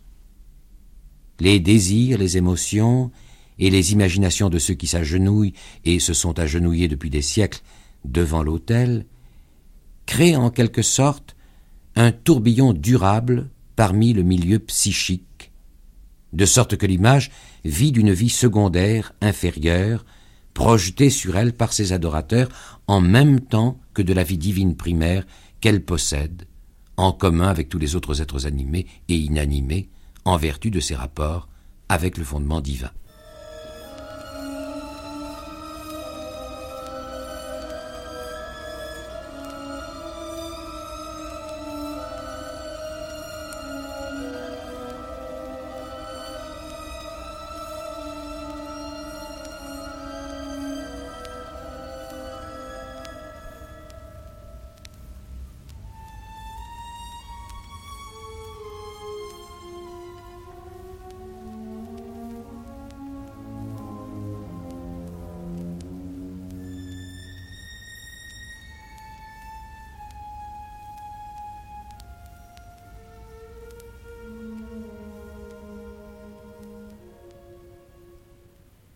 Georges Neveu, Aldous Huxley a écrit L'éminence grise pendant la guerre. Qui était le personnage de l'éminence grise L'éminence grise est un personnage curieux, si curieux que ce surnom qu'on lui avait donné est resté dans le langage et qu'on parle de toute influence secrète comme d'une éminence grise. Cette éminence grise a été le conseiller et le confesseur de Richelieu. Il est devenu même le ministre des Affaires étrangères de la France sous le règne de Richelieu, c'est-à-dire le règne de Louis XIII, mais en réalité Richelieu gouvernant. L'éminence grise est un personnage que dont Huxley s'est occupé pendant la guerre. Il était alors aux États-Unis et il a eu du mal à réunir la documentation. Il y est arrivé. Ce personnage l'intéressait parce que il lui paraissait convenir comme parallèle à l'époque des dictateurs dans lesquels on était entré. En effet, l'éminence grise, c'est-à-dire le père Joseph, a commencé par être un pur mystique, un homme d'idées pures, de religion pure, fanatique de religion même. Et il, a fait le, voyage de la France en Espagne les pieds nus à travers les routes. Il se levait à 5 heures du matin et se donnait des disciplines terribles il s'obligeait à une heure ou deux heures de concentration morale, il était fanatique de la religion. Mais un jour, il a évolué, et cette évolution l'a conduit à contrarier entièrement son point de départ, à pourrir en lui le mystique et à faire une politique qui la contredisait. À la mort d'Henri IV, la régente, sa femme, a vu se dresser contre elle les principaux euh, seigneurs de l'époque. Et elle a demandé au père Joseph, qui était un orateur merveilleux, qui avait un pouvoir de conviction étonnant, de arranger les choses et de concilier la monarchie, le trône et ses adversaires. Le père Joseph, avec ce, cette éloquence de flamme qui était la sienne, a obtenu que les grands vassaux fassent obédience. Et la paix s'est faite. Mais alors immédiatement, les hommes politiques ont tourné les yeux vers lui pour se servir de lui. Richelieu lui a demandé d'intervenir dans sa politique étrangère. Richelieu rêvait de faire une Europe, mais l'Europe de Richelieu était une Europe plutôt euh, française qu'une Europe vraiment européenne. Et il voulait que le roi de France devint en somme le suzerain des principaux souverains d'Europe. L'ennemi numéro un de Richelieu, c'était l'Autriche. Eh bien, euh, la lutte contre l'Autriche euh, a mené le père Joseph à faire une diplomatie réussi d'ailleurs, car il a toujours convaincu les gens avec qui il se trouvait par son éloquence fougueuse, cette sincérité, cette conviction qui était la sienne. Et cette politique l'a amené à s'allier à des princes protestants d'Allemagne contre l'Autriche et contre l'empereur, l'empereur d'Allemagne. Voilà donc un homme qui, peu à peu, progressivement, par glissements successifs, passe de la mystique orageuse, convaincante, un peu folle qui était la sienne dans ses discours, à une politique qui contredisait exactement la religion catholique dont il était un des. L'appourrissement de la religion la politique, c'est le sujet de ce livre. Et ça va même plus loin, car ce n'est pas de la religion seulement qu'il s'agit, c'est du fanatisme. Le fanatisme en politique est une catastrophe, nous dit Huxley, et c'est le sujet de son livre. Le fanatisme régnait à l'époque de la guerre, parce les, les dictateurs régnaient sur la moitié de l'Europe, eh bien, ce fanatisme, il le réprouve. Et par ce livre très intelligent et très adroit, ce livre historique, il arrive à montrer comment on passe du fanatisme auquel on croit, du fanatisme à état pur, à une politique pourrie.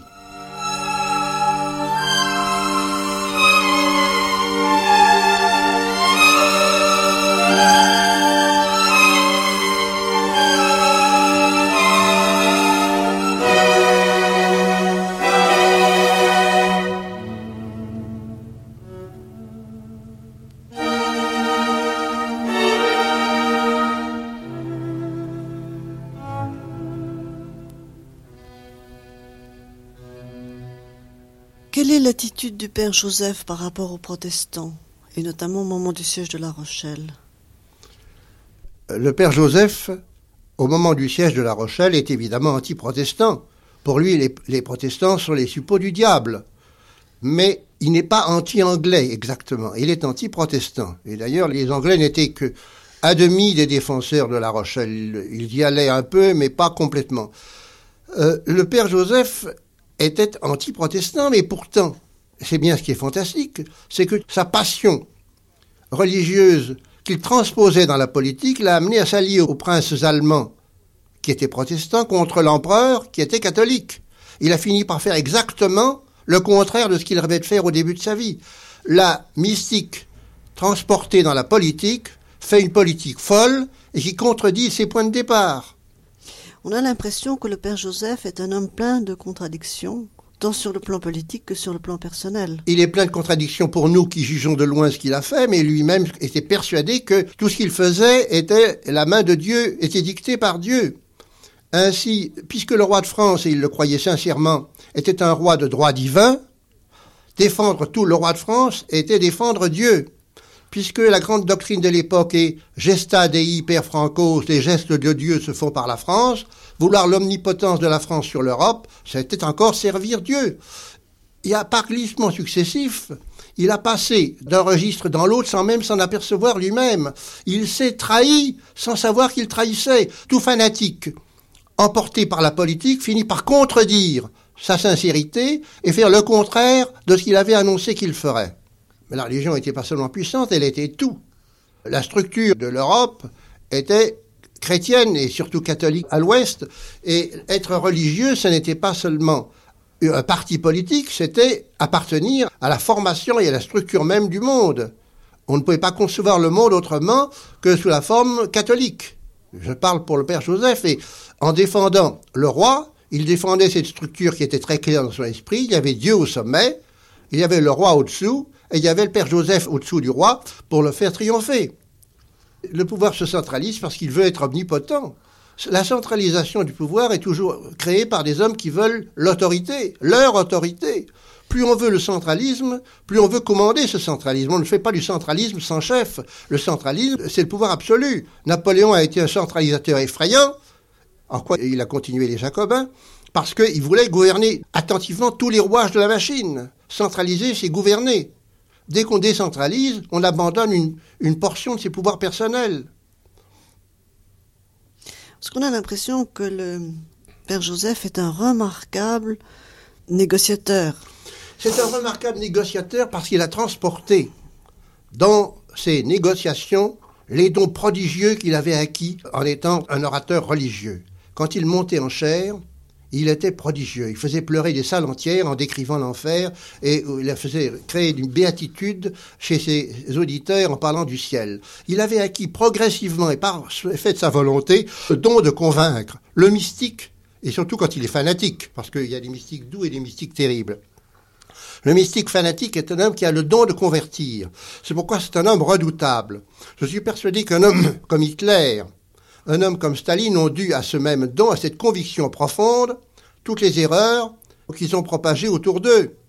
Eh bien, le Père Joseph est un premier, une première esquisse du dictateur qui a des idées simples qu'il a tirées de sa conviction et honnêtement, et qui les a transformées en une doctrine terrible. Hitler a sûrement été à un moment donné un honnête homme, et il est devenu un monstre. Pourquoi? Parce que toute cette conviction qu'il a développée en lui avec une intensité grandissante, il l'a transportée dans la politique, et la politique l'a faussé, il lui a fait faire des choses abominables. Le père Joseph s'est écriant au début de la guerre une espèce d'image historique qui se reflète dans les grands dictateurs de cette période-là. Dictateurs qui ne sont pas tous morts, il y en a encore. Mais le père Joseph vivait une vie d'ascète au milieu de gens le riches père. Joseph, le père Joseph marchait pieds nus. Il a traversé la France pieds nus. Le père Joseph se lavait à l'eau glacée avec des glaçons s'il le pouvait. Le père Joseph infligeait des punitions terribles, même au moment des congrès, lorsqu'il était dans des discussions politiques avec des souverains ou des ambassadeurs étrangers, il continuait ses quatre heures de discipline chaque nuit, dormant pas plus de cinq ou six heures par nuit, travaillant le reste du temps, mais s'imposant s'imposant des disciplines terribles. Il a été convaincu jusqu'au dernier jour. Il a été, ce qui est terrible dans le cas du père Joseph, et ce qui est terrible dans le cas de beaucoup de dictateurs ou d'hommes d'État omnipotents, c'est qu'ils sont sincères jusqu'au bout. Et c'est ce glissement d'un état dans un autre, d'un état de sincérité à un état de monstruosité, qui est le sujet de ce livre. Au début de 1630, des difficultés éclatèrent de nouveau en Italie. Au mépris des conditions du traité de paix qu'il avait signé l'année précédente, Charles Emmanuel s'allia une fois de plus avec les Espagnols. La puissance espagnole était une menace pour tous les princes d'Italie, mais au moins, dans l'immédiat, Madrid avait intérêt à ménager la Savoie comme état tampon entre la France et ses propres possessions de Lombardie. L'attitude de la France envers la Savoie était incertaine et équivoque. Mieux vaut un mal connu qu'inconnu en outre, Charles Emmanuel voulait sa part du Montferrat. Une fois de plus, une armée espagnole entreprit le siège de Casale. Elle était commandée par Ambroise Spinola, le soldat génois immortalisé par Velasquez dans la reddition de Breda. Un maître dans l'art du siège qui avait servi la couronne d'Espagne non seulement sur le champ de bataille, mais en sacrifiant, pour empêcher ses troupes sans solde de se mutiner, toute sa fortune personnelle, pour se voir traité dans les dernières années de sa vie avec la plus honteuse ingratitude. Les coups et les insultes accumulés contre lui par Olivares au cours de cette campagne le rongèrent au point qu'il tomba malade en septembre 1630 et mourut à son poste devant les murs de Casale. Secourir Casale était aussi nécessaire en 1630 qu'en 1629, mais cette fois, Richelieu était paralysé par l'opposition au sein de la famille royale et parmi les membres de son propre cabinet. Surtout à cause de sa rancune personnelle envers le cardinal, mais aussi parce qu'elle était partisane d'une politique étrangère spécifiquement catholique, politique de collaboration avec les Habsbourg dans l'extermination de l'hérésie, Marie de Médicis se dressait fermement contre la campagne d'Italie. La jeune reine, Anne d'Autriche, avait été une infante espagnole et, au moins sur ce point, était d'accord avec sa belle-mère. Leur principal soutien au Conseil d'État était Marillac, le garde des Sceaux. Ils avaient été également soutenus par le cardinal de Bérulle, qui, jusqu'à sa mort en 1629, avait usé de toute l'autorité que lui conférait sa position et l'extraordinaire sainteté de sa vie pour appuyer la reine-mère dans son opposition contre Richelieu. Il parlait de la tunique sans couture du Christ, d'un Occident purgé de l'hérésie et de nouveau uni sous la domination des trois grandes puissances catholiques, la France, l'Espagne et l'Autriche. On se demande si son imagination lui peignit jamais ce qu'impliquait sa métaphore. Son but était de transformer une tunique couturée en une tunique sans couture. À cette fin, il proposait que les Bourbons et les Habsbourg unissent leurs forces pour taillader puis cautériser le corps sous la tunique. À un certain moment du processus, les coutures devaient automatiquement disparaître et la chrétienté serait unie. Pour Bérulle lui-même, on ne peut que se réjouir de ce qu'il mourut quand il le fit. S'il avait vécu, si sa politique avait été suivie, il aurait été, comme son ancien condisciple le père Joseph, de plus en plus engagé dans une iniquité à grande échelle, il aurait connu l'amertume de voir les conséquences désastreuses de ses bonnes intentions, et enfin il aurait réalisé qu'entre sa politique et celle de Richelieu, il n'y avait guère à choisir, car tous deux avaient proposé l'emploi de moyens dont l'application n'aurait jamais amélioré l'état de choses existant. Música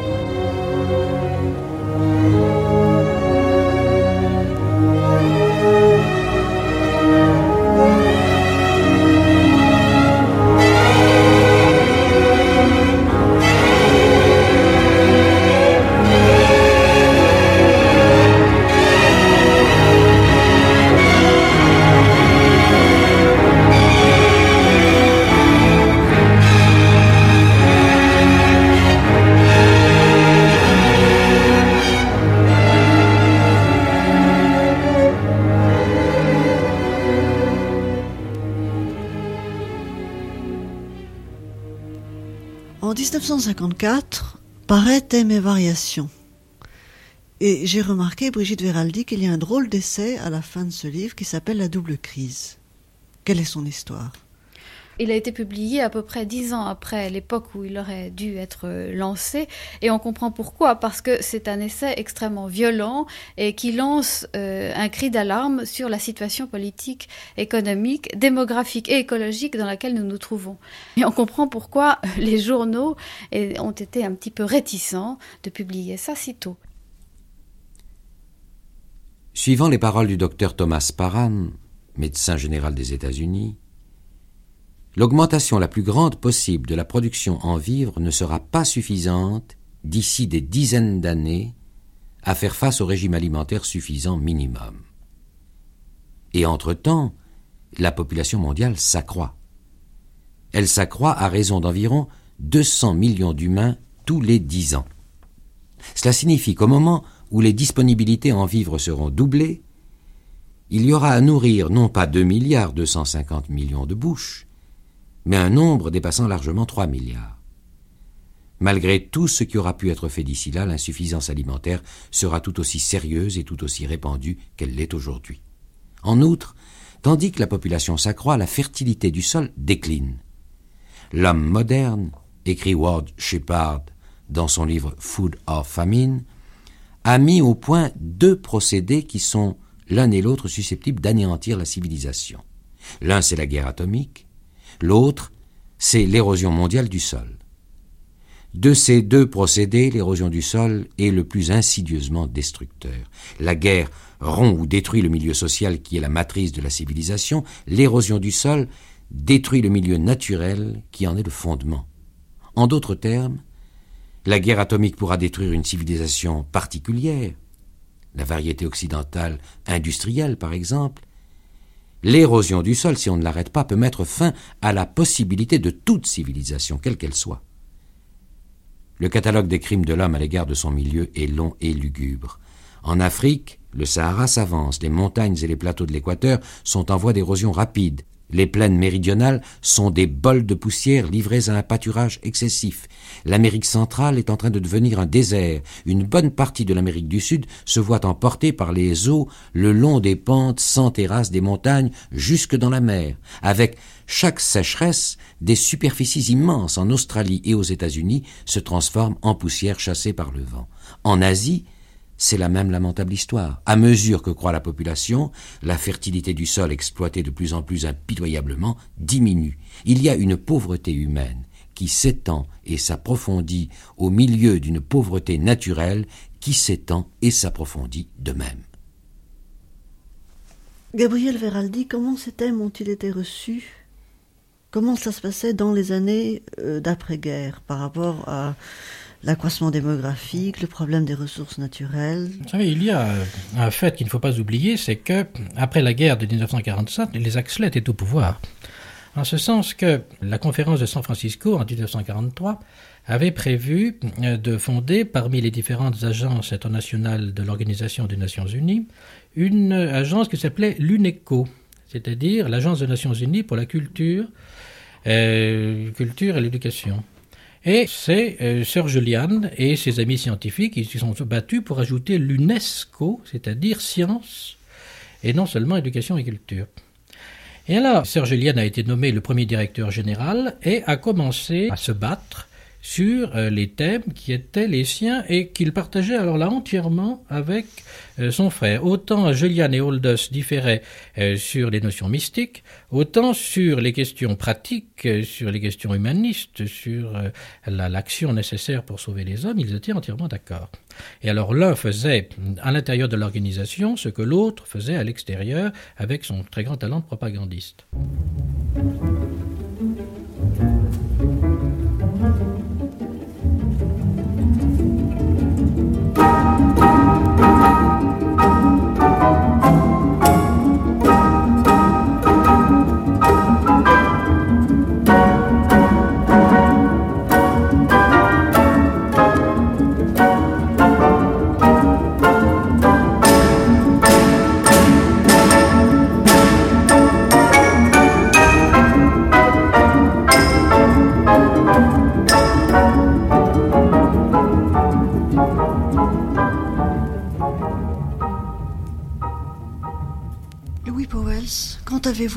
Aldous Huxley pour la première fois Il y a fort longtemps, je crois il y a 25 ans, euh, chez Georges Nevet.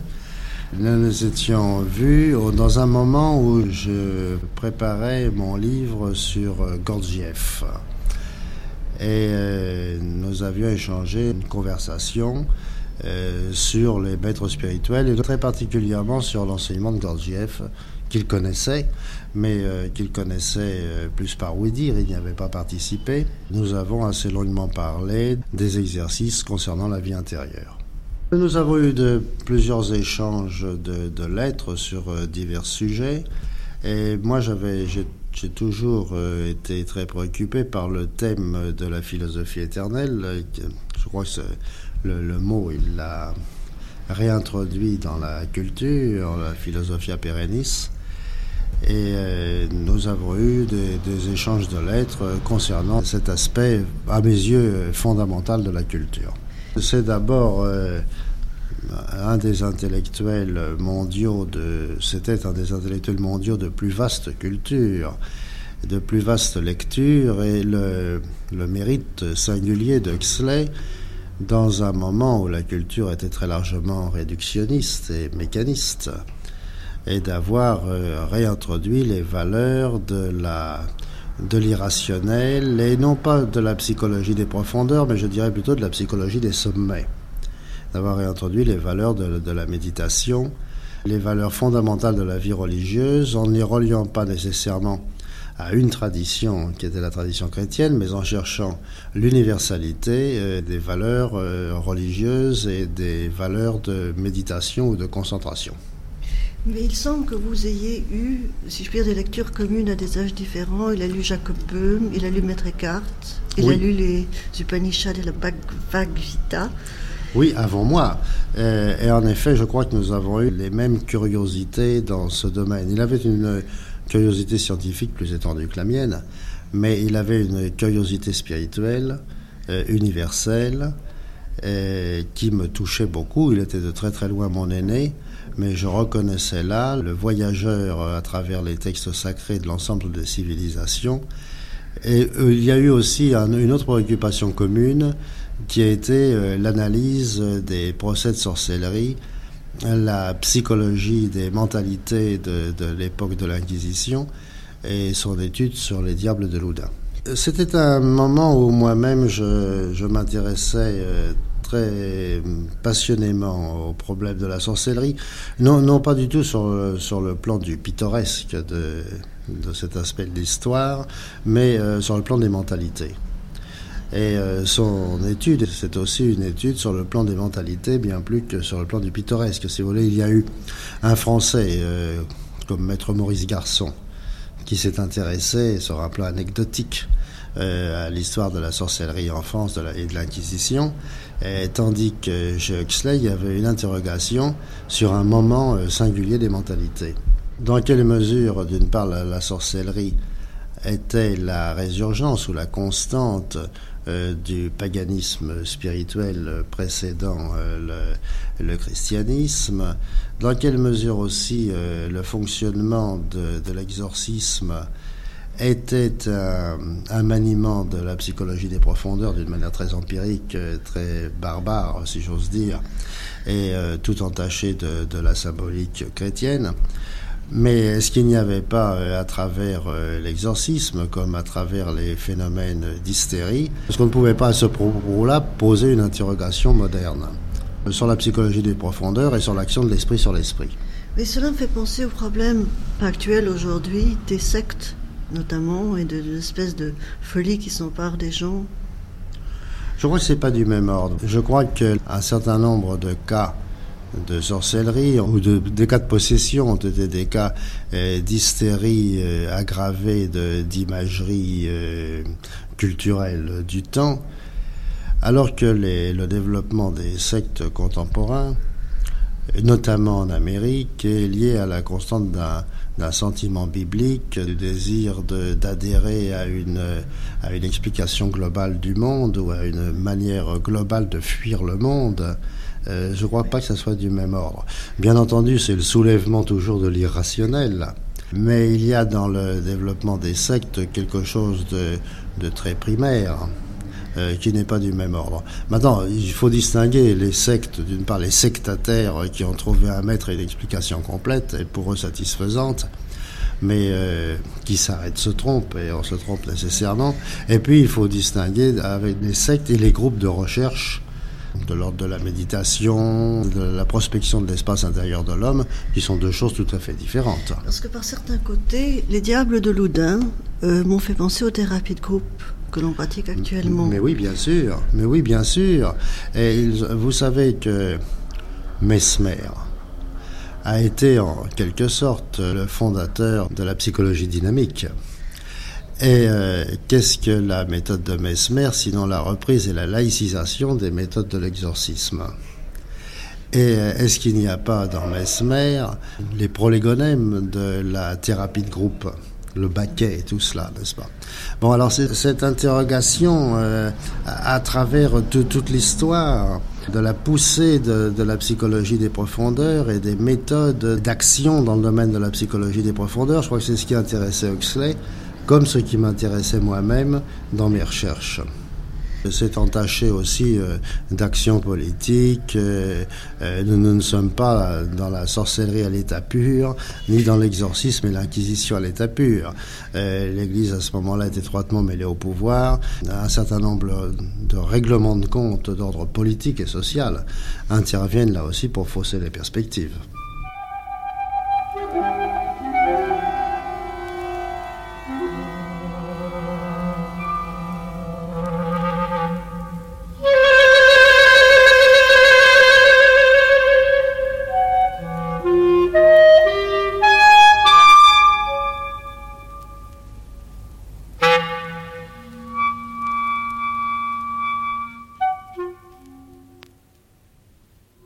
Près dès son arrivée à Loudun,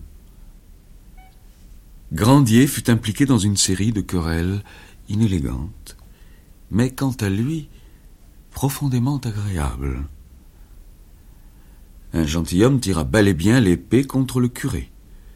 Avec un autre, le lieutenant criminel, il se livra à un assaut d'injures en public qui dégénéra bientôt en une mêlée. Débordé par le nombre, le curé et ses acolytes furent forcés de se barricader dans la chapelle du château.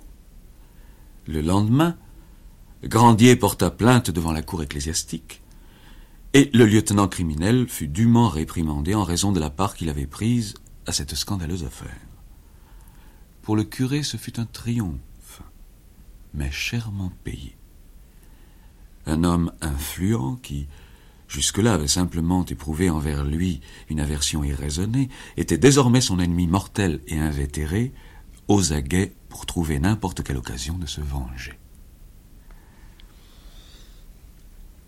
À titre de prudence élémentaire, non moins que de principe chrétien, le curé aurait dû faire tous ses efforts pour se concilier les inimitiés dont il était entouré. Mais en dépit de toutes ces années passées chez les jésuites, Grandier était encore bien éloigné d'être un chrétien. Et en dépit de tous les bons conseils qu'il recevait de M. d'Armagnac et de ses autres amis, il était incapable, quand ses passions étaient en jeu, d'agir avec prudence. Une longue éducation religieuse n'avait point aboli, ni même mitigé son amour de soi-même. Elle n'avait servi qu'à fournir au moi un alibi théologique. L'égotiste non éduqué se contente simplement de vouloir ce qu'il veut. Qu'on lui donne une éducation religieuse, et il devient manifeste pour lui, il devient axiomatique que ce qu'il veut, c'est ce que veut Dieu, que sa cause à lui est la cause de ce qu'il se trouve considéré comme l'Église véritable, et que tout compromis est un unique métaphysique, un apaisement du mal radical. Mets-toi d'accord avec ton adversaire, tandis que tu chemines avec lui. Pour les hommes comme Grandier, le conseil du Christ semble être une invitation blasphématoire à conclure un pacte avec Belzébuth. Au lieu d'essayer de s'entendre avec ses ennemis, le curé se mit en devoir d'exacerber leur hostilité par tous les moyens en son pouvoir. Et son pouvoir, à ce point de vue, atteignait presque au génie.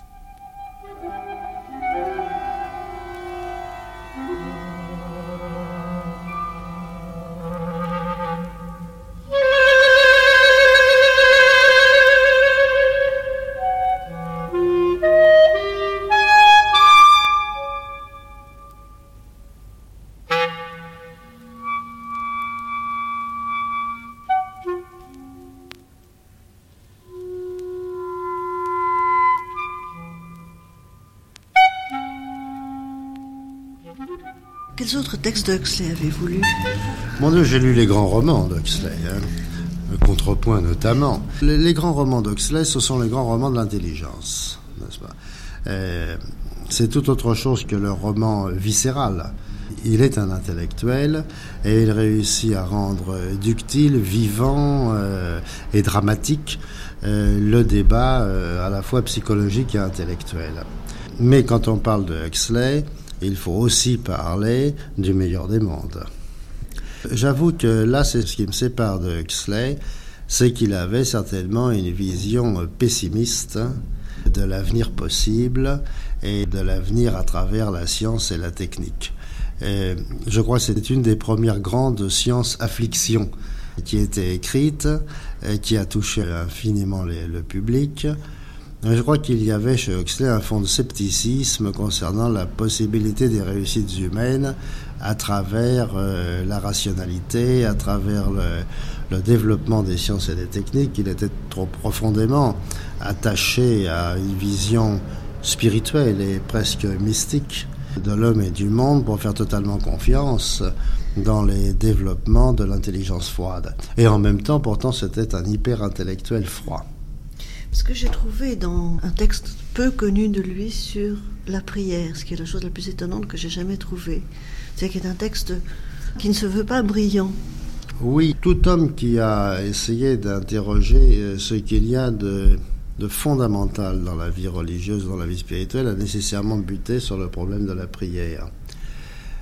La prière n'est pas nécessairement liée à l'invocation d'un Dieu particulier et elle n'est pas nécessairement reliée à un corps de dogme ou de religion. En d'autres termes, il est parfois difficile de faire comprendre que tout homme a prié dans toute civilisation et que avant la civilisation chrétienne, dans le paganisme spirituel, l'exercice de la prière est abondant, n'est-ce pas? L'homme est aussi prieur. Alors, est-ce que l'on peut s'interroger sur la prière en dehors de tout dogme? Et je dirais presque en dehors de, toute conception de Dieu. Est-ce que la prière n'est pas une, fonction primordiale de l'individu? Est-ce qu'il n'y a pas là une technique de, l'unité intérieure, de la recherche d'une transparence, de la recherche d'une suprême possession de soi en même temps qu'une fusion de soi-même dans une totalité, euh, que ce soit une transcendance ou une vision de la totalité? Je crois que, ça s'est interrogé au fond, d'une manière pas très éloignée de l'interrogation d'Alexis Carrel sur le fonctionnement de la prière. On ne peut pas euh, parler de philosophie éternelle et être à la recherche de la constante de la philosophie éternelle sans buter sur le phénomène de la prière. Et il n'en rejette ni les avantages euh, ni la nécessité. Non, mais il trouve que c'était un phénomène étonnant. C'est effectivement un phénomène étonnant. Euh, Baudelaire dit lui-même qu'il y a une magie dans la prière. Hugo a écrit sur les fonctions de la prière des choses d'une très grande profondeur. comment l'homme réussit dans la prière à nettoyer en quelque sorte même son passé, n'est-ce pas? Comme s'il euh, il recommençait à marcher dans la pureté, dans l'unité et dans la transparence. Et je dirais que quelle que soit la religion, et je dirais même quelle que soit l'absence de religion, l'exercice de la prière est peut-être fondamental. Peut-être que nous sommes tous des animaux de prière. Qu'est-ce au fond que la recherche euh, fondamentale que l'on trouve au fond de ce qu'il appelait la philosophie éternelle? C'est la recherche de la sérénité. Euh, c'est la recherche d'un calme euh, qui est au-delà de la, du continuum psychologique, qui est au-delà de notre personne en quelque sorte, comme s'il y avait en nous euh, quelque chose qui peut s'établir dans la limpidité, dans le calme quoi qu'il se passe et quoi que nous soyons, dans la sérénité en dépit de tout ce qui peut nous atteindre dans la vie quotidienne, comme si nous pouvions passer d'un espace euh, séculier à un espace sacré à l'intérieur de nous, où nous nous établissons un instant, en tout cas, comme une statue immobile et inatteignable.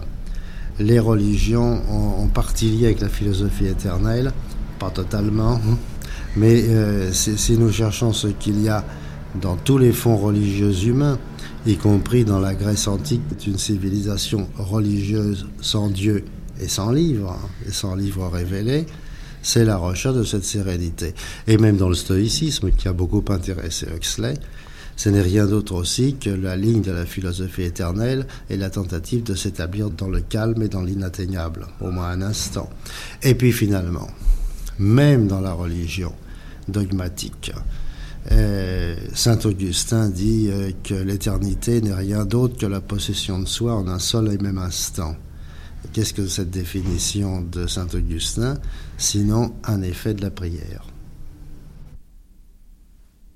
La fin dernière de l'existence de l'homme est celle-ci, de se rendre apte à se rendre compte de la présence de Dieu en lui et en les autres êtres. La valeur de tout ce qu'il pense et fait doit se mesurer par rapport à sa capacité envers Dieu. Les pensées et les actions sont bonnes quand elles nous rendent moralement et spirituellement plus capables de prendre conscience du Dieu qui est nôtre, d'une façon immanente dans chaque âme et d'une façon transcendante comme ce principe universel dans lequel nous vivons, nous déplaçons et avons notre être. Elles sont mauvaises quand elles tendent à renforcer les barrières qui se dressent entre Dieu et notre âme, ou l'âme d'autres êtres. Notre Père qui est aux cieux. Un Père engendre, entretient et éduque, aime, et pourtant punit. Tous les êtres sentants sont capables de désobéissance à la volonté du Père, et l'homme d'une façon prééminente. Inversement, l'homme est d'une façon prééminente capable d'obéissance. Dieu tel qu'il est en soi ne peut être connu que de ceux qui sont parfaits, comme est parfait leur Père aux cieux. En conséquence, La nature intrinsèque de l'amour de Dieu pour le monde doit rester pour la majorité écrasante des êtres humains un mystère. Mais en ce qui concerne l'amour de Dieu par rapport à nous, et de notre point de vue, nous pouvons nous en faire une idée suffisamment nette.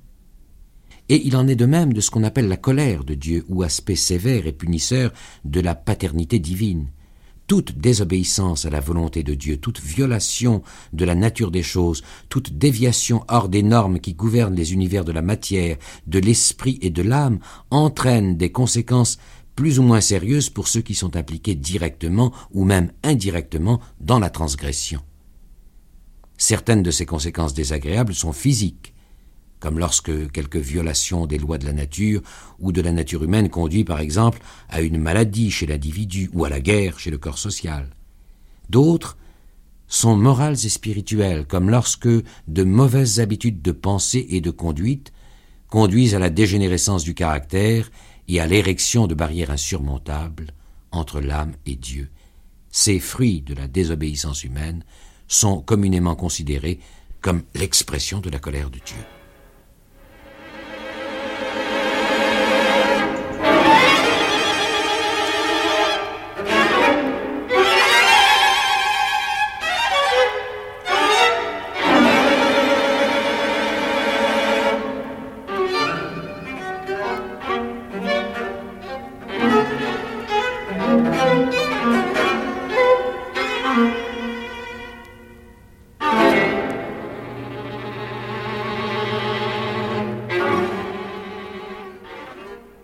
Aldous Huxley, en 1959, a été amené à faire des conférences à l'Université de Californie à Santa Barbara. Sybil Bedford, comment cela s'est-il passé? On l'avait invité évidemment de le faire parce que à ce moment-là, il avait déjà vécu 20 ans en Amérique et il avait fréquenté énormément des gens dans les académies, des gens de l'université, on le respectait énormément. Il faisait beaucoup de journalisme sérieux, n'est-ce pas, de journalisme sur les problèmes humains. Et comme lui s'intéressait énormément à toutes les questions sociologiques, écologiques, enfin écologiques, attention parce que ça n'existait pas encore en ce moment-là, c'était lui un des fondateurs. Alors on l'avait invité de faire euh, un stage en euh, visiting professor, professeur visitant. À cette université-là, il a choisi le titre grandiose, La situation humaine. Tout être humain est un amphibie, ou pour être plus exact, tout être humain est cinq ou six amphibies réunis en un seul. Simultanément ou alternativement, nous habitons de nombreux univers différents et même incommensurables. Tout d'abord, l'homme est un esprit incarné, comme tel, il se trouve infester cette terre où nous sommes, tout en étant libre, en même temps d'explorer le monde intemporel et non spatial de l'esprit. Voilà qui est déjà assez pénible. Mais ce n'est que le premier de nos ennuis. Car outre qu'il est un esprit incarné, chacun de nous est aussi un membre éminemment conscient de soi et centré sur soi d'une espèce sociable. Nous vivons en et pour nous-mêmes, mais en même temps nous vivons en, et un peu à contre-cœur, pour le groupe social qui nous entoure.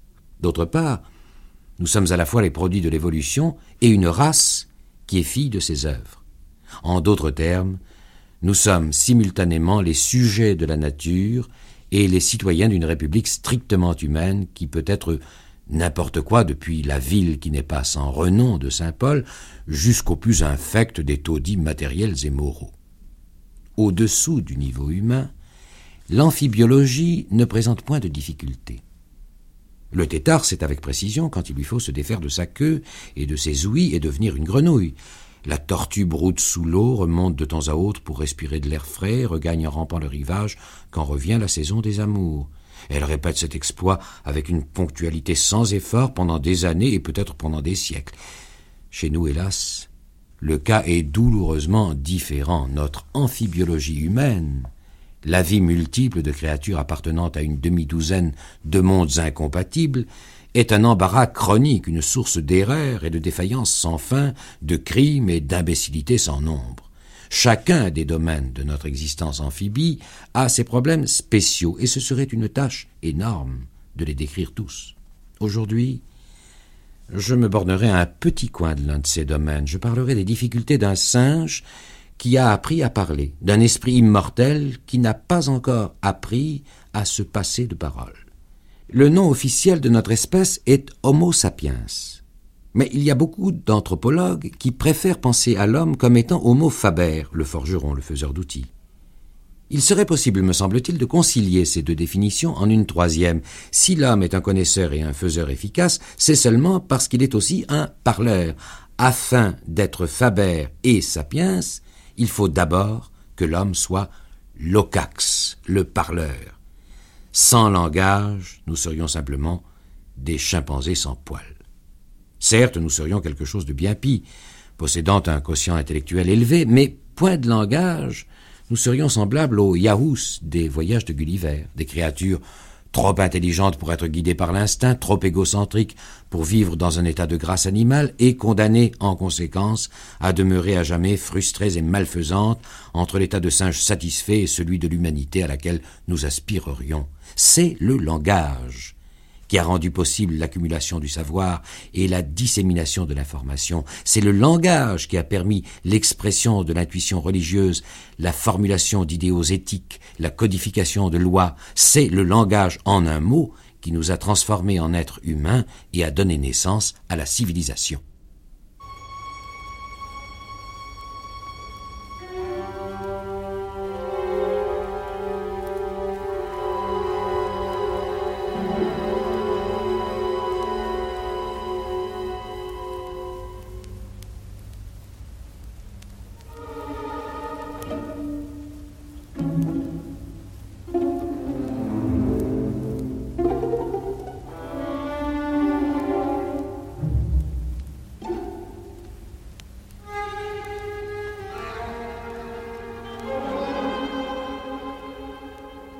A commencé à donner des conférences et c'était assez extraordinaire, c'est que Aldous, qui avait une conversation admirable, une très belle voix, très calme, et euh, qui ne discutait jamais, il n'y a jamais, jamais d'arguments, il parlait d'une grande gentillesse, mais les gens autour d'une table dîner se taisaient quand il commençait à parler. Et euh, il y avait une grande puissance en parlant, mais pour les conférences, Jusqu'alors, ça avait été zéro. Il n'aimait pas du tout, il disait généralement non, mais évidemment, dans le courant de sa vie, ça lui est arrivé euh, pas mal de fois. Et surtout, euh, avant la guerre, euh, quand il avait fait beaucoup de propagande pour la paix dans la Peace Pledge Union, il parlait mal, il avait des notes, et on voyait qu'il détestait cela qu'il lisait mal. Eh bien, quand il a commencé à faire ça en Amérique, il avait tellement évolué, tellement changé, euh, qu'il a fait d'une façon complètement différente. Il parlait presque comme il parlait chez soi et chez des amis. Il n'avait pas de notes. Et il disait avec une aisance extraordinaire qui a exercé une influence presque magique sur l'audience. C'était toujours des thèmes très individuels, n'est-ce pas? C'était pas très académique. Il disait toujours, euh, bah, vous êtes des gens beaucoup plus instruits que moi, mais le rôle de l'écrivain, de l'homme de lettres, il aimait toujours dire, est de faire un amalgame de tout. La première fois, il y a un grand auditorium chez Mythe qui, je crois, comporte 6000 personnes, quelque chose comme cela. Et le président du Mythe à ce moment-là, c'était un homme admirable, Roy Lamson qui avait personnellement invité Aldous, qu'il avait cherché à la gare, et qui a pris la valise d'Aldous et presque tombé par terre avec un attaque de cœur, parce qu'Aldous avait fourré dans sa valise pas seulement que des livres, mais sa machine à écrire. Et ça pesait, ça une tonne. Et Aldous avait l'air assez, malade et assez délicat. Et on avait dit, il n'y aura pas 6000 personnes la première soirée. Alors l'a amené dîner, Aldous n'avait aucun trac était complètement calme, il a mangé son dîner, et puis quand on est arrivé à Seoul, eh bien, il n'y avait pas 6 000 personnes, il y avait 10 000. Et, euh, et on était obligé d'avoir, je crois, la garde mobile est venue parce que c'est contre le règlement de la police qu'on peut avoir tant de personnes, parce qu'on ne peut pas rester debout. Alors on nous a dit ça ne fait rien, ils peuvent s'asseoir autour de moi sur l'estrade. Et puis on a installé des haut-parleurs dehors et tout le trafic de Boston, toute la circulation dans le pont était bloquée parce qu'il y avait ces milliers et ces milliers de personnes qui ont entendu Aldous. Et puis cette voix calme et simple. Et c'était un succès énorme. Et toutes ces six semaines, et les, séminaires et tout. Et au milieu de ça, Aldous le matin se remettait à taper son roman. Quels étaient les thèmes qu'il traitait? Quelles étaient ses préoccupations? La préoccupation du fond était toujours la situation de l'homme dans notre siècle. Et nous étions menacés, selon lui, surtout de la surpopulation et euh, de, notre spoliation de, notre planète. Aldous était un des premiers, premiers hommes qui avait euh, frappé tout de suite après la guerre euh, que la grande menace, ce sera la faim et aussi les ressources de notre planète, le pétrole et tout cela. Maintenant, n'est-ce pas, c'est devenu absolument courant, mais à ce moment-là, euh, les gens étaient assez choqués. Il a écrit un mémorandum pour l'UNESCO quand son frère Julian en était le premier, le premier secrétaire de l'UNESCO. Et tout cela, on pensait c'était un peu des dadas. Et évidemment, dans ces conférences, une grande partie était comment économiser nos ressources, de nous adresser au soleil, au vent et tout cela. Aussi que nous avons fait fausse route avec notre nationalisme, avec notre éducation. Et tout cela se tient, évidemment. Et il parlait pas seulement de la condition de l'homme, mais aussi des possibilités de l'homme. Et euh, il ne donnait pas de remède, il faisait des suggestions, il faisait un plan de tout cela. En même temps, il y avait un grand bon sens et beaucoup d'imagination. Et il y avait ce, don de, de, faire une confluence de toutes les idées et toutes les possibilités. Quel était le climat? Qui régnait dans les universités américaines à la fin des années 50 Kennedy était élu pendant que Aldous était un mythe. Et un mélange de désespoir et d'espoir. à ce moment-là, c'était avant la guerre de Vietnam, mais tout ça se préparait. Son attitude était que toutes les guerres étaient inadmissibles du point de vue humain et philosophique et une grande manifestation de la folie humaine, de la malformation, de la déformation intellectuelle, la déformation de cœur. Ça n'a jamais flanché de cela depuis les années 30. Et évidemment, il a beaucoup vu, n'est-ce pas? On lui avait montré les installations de bombes nucléaires et des choses comme cela. Alors, les rentrées de cela en disant Je passais la journée dans un vaste asile de fous. Et euh, ça le remplissait d'une espèce de tristesse détachée. Il était très conscient de cela.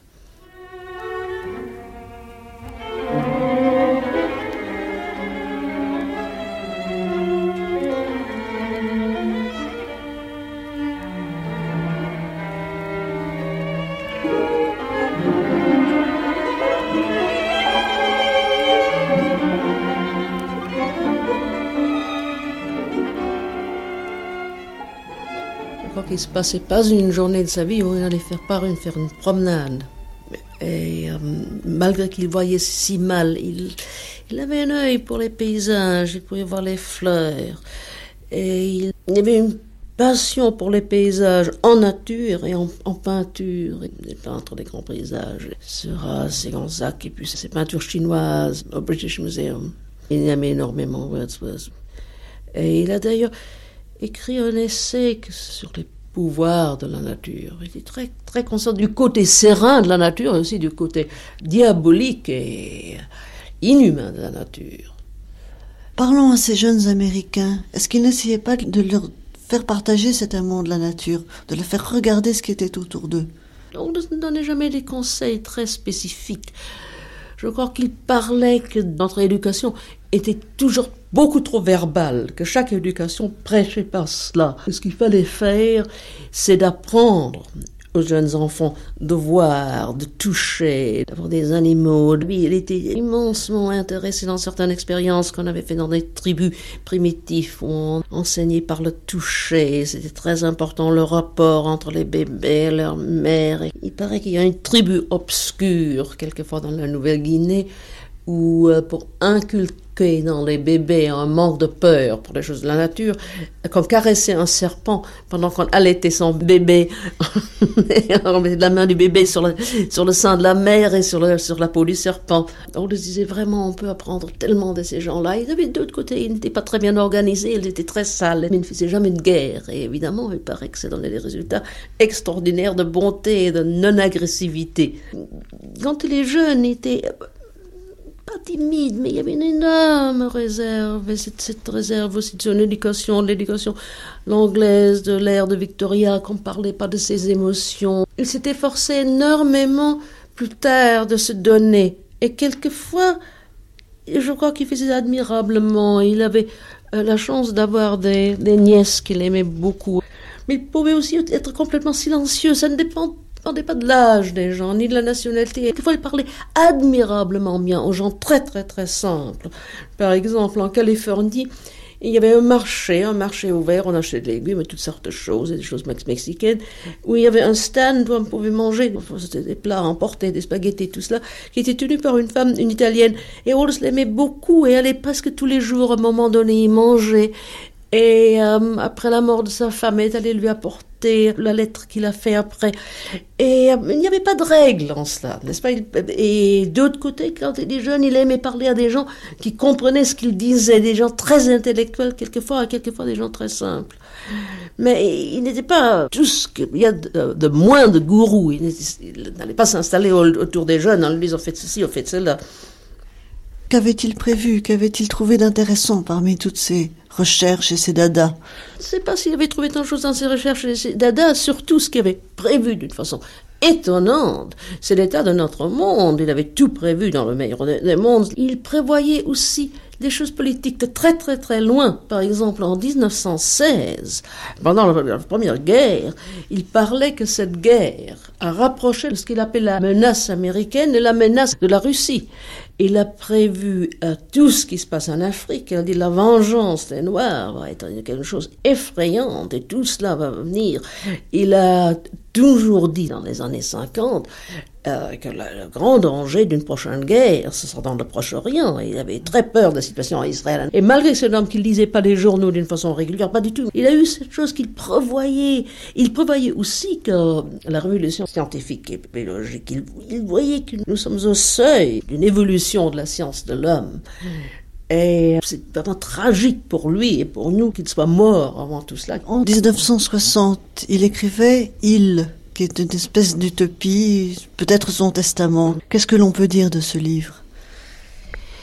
Eh bien, d'abord, on peut dire que mm, c'est son testament seulement dans le sens que malheureusement, il est, il est mort après. Il a écrit encore un petit livre après ça qui s'appelle euh, Science and Literature et euh, qui est peut-être un peu plus son testament. Mais il aurait fait autre chose. Mais quand même, en ce moment-là, quand il a écrit Il, c'était ses convictions et il a mis 20 ans à pondérer cette idée parce qu'il parlait toujours du meilleur des mondes, que c'était l'utopie noire.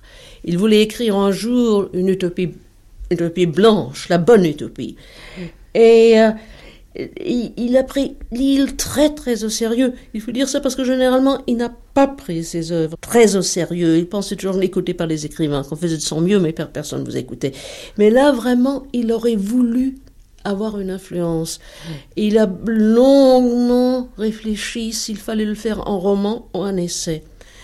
Et il trouvait peut-être en roman, ce sera plus efficace. Si c'est vrai ou pas, ça c'est une autre question.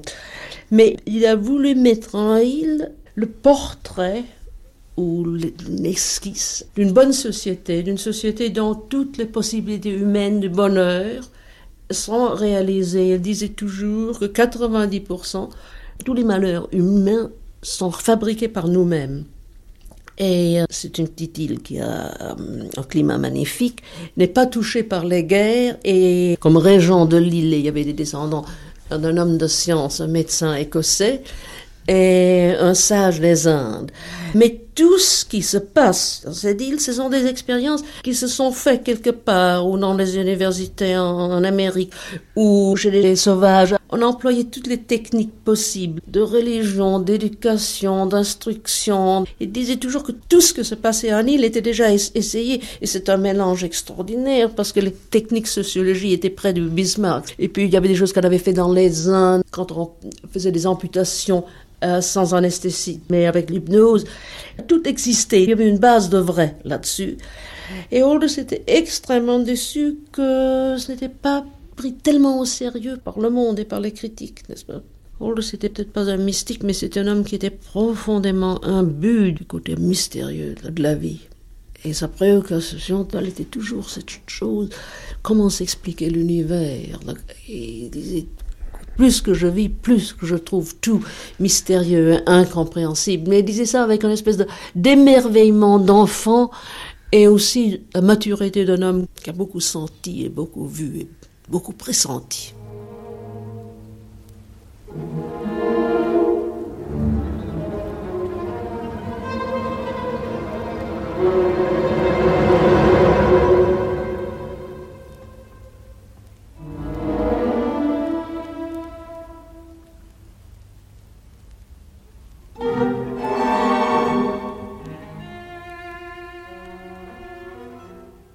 La porte du temple s'ouvrit toute grande. Une odeur d'encens vint se mêler au relents d'oignons et de poissons frits. Une vieille femme sortit, balançant précautionneusement son poids chancelant de marche en marche. Qui étaient Paul et Freud? demanda Marie Sarogini. Will se lança dans un bref exposé du péché originel et du plan de rédemption. L'enfant l'écouta jusqu'au bout avec une attention concentrée. Il n'est pas étonnant que la chanson dise ne les écoute pas, dit-elle en manière de conclusion.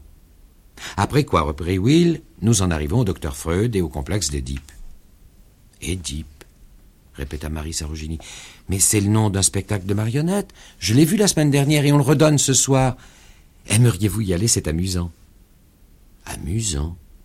Amusant même quand on apprend que la vieille dame est la mère d'Édipe et qu'elle se pend. Même quand Édipe se crève les yeux. Mais il ne se crève pas les yeux. Il le fait dans le pays d'où je viens. Ici, non. Il dit seulement qu'il va se crever les yeux et elle essaie seulement de se pendre, mais on les en empêche. Qui?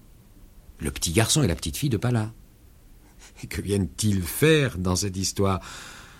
Je n'en sais rien, mais ils sont là. Et dit Pala, c'est le titre de la pièce. Qu'est-ce qui les empêcherait d'être là? Et vous dites qu'ils arrivent à convaincre Jocaste de ne pas se suicider et Édipe de ne pas se crever les yeux. Oui, à la dernière minute, elle a déjà passé la corde autour de son cou, et lui tient deux grosses épingles. Mais le petit garçon et la petite fille de Pala leur disent de ne pas faire de bêtises. Après tout, c'était un accident. Ils ne savaient pas que le vieux monsieur était son père. Et puis de toute façon, c'est le vieux monsieur qui l'a provoqué en le blessant à la tête, ce qu'a mis Édipe hors de lui. Et personne ne lui avait jamais appris à danser la matelote Rakashi. Quand il est devenu roi, il a bien fallu qu'il épouse la vieille reine. Elle était sa vraie mère. Mais ni l'un ni l'autre ne le savaient, et tout ce qu'ils avaient à faire lorsqu'ils ont découvert le fait, c'était de ne plus vivre comme mari et femme. Toutes ces histoires qui prétendaient qu'on doit mourir d'un virus parce qu'on a épousé sa mère, tout ça était absurde, une invention de quelques pauvres esprits stupides qui ne voyaient pas plus loin que le bout de leur nez. Dr Freud affirmait que tous les petits garçons veulent vraiment épouser leur mère et tuer leur père, et qu'il en est de même des petites filles. Elles veulent épouser leur père. Quel père et quelle mère Nous en avons tant.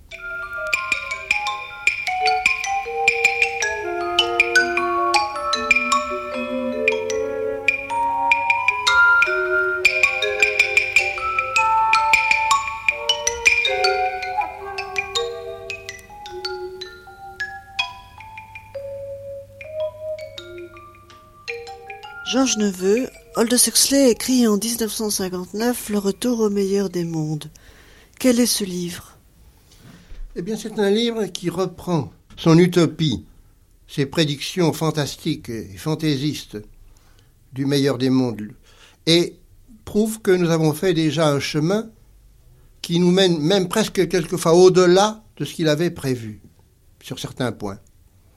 Aldous avait un don curieux c'est à force d'avoir une, organisation intellectuelle rigoureuse, il arrivait à prévoir certains événements. Ainsi, par exemple, dans un livre qu'il a publié juste après la guerre, il prévoyait la crise du pétrole, les menaces de la faim dans le monde, les conséquences de cette crise du pétrole sur l'économie européenne, le besoin d'organiser dès maintenant la répartition des biens et surtout des nourritures, et tous les problèmes que nous voyons aujourd'hui posés par la CEE, e, par ces messieurs qui se réunissent à Bruxelles ou à Luxembourg, tous ces problèmes étaient déjà clairement, je dis bien clairement, prévu dans un livre publié il y a 40 ans, il y a à peu près, oui, 35 ans.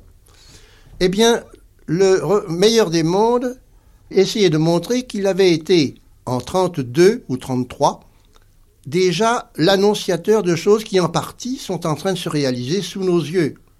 Des petites choses déjà courantes, l'hypnopédie, mais des choses plus graves comme la naissance d'enfants dans des bocaux, etc. Tout ça euh, est en train de se faire, de se préparer progressivement. Et c'est le retour au meilleur du monde qui est un livre extrêmement pessimiste. Mais ce livre pessimiste qui montre que ces prédictions noires sont maintenant à moitié en train de se réaliser, ce livre pessimiste a été corrigé par la suite par des livres qu'il a écrits et un livre qu'il préparait.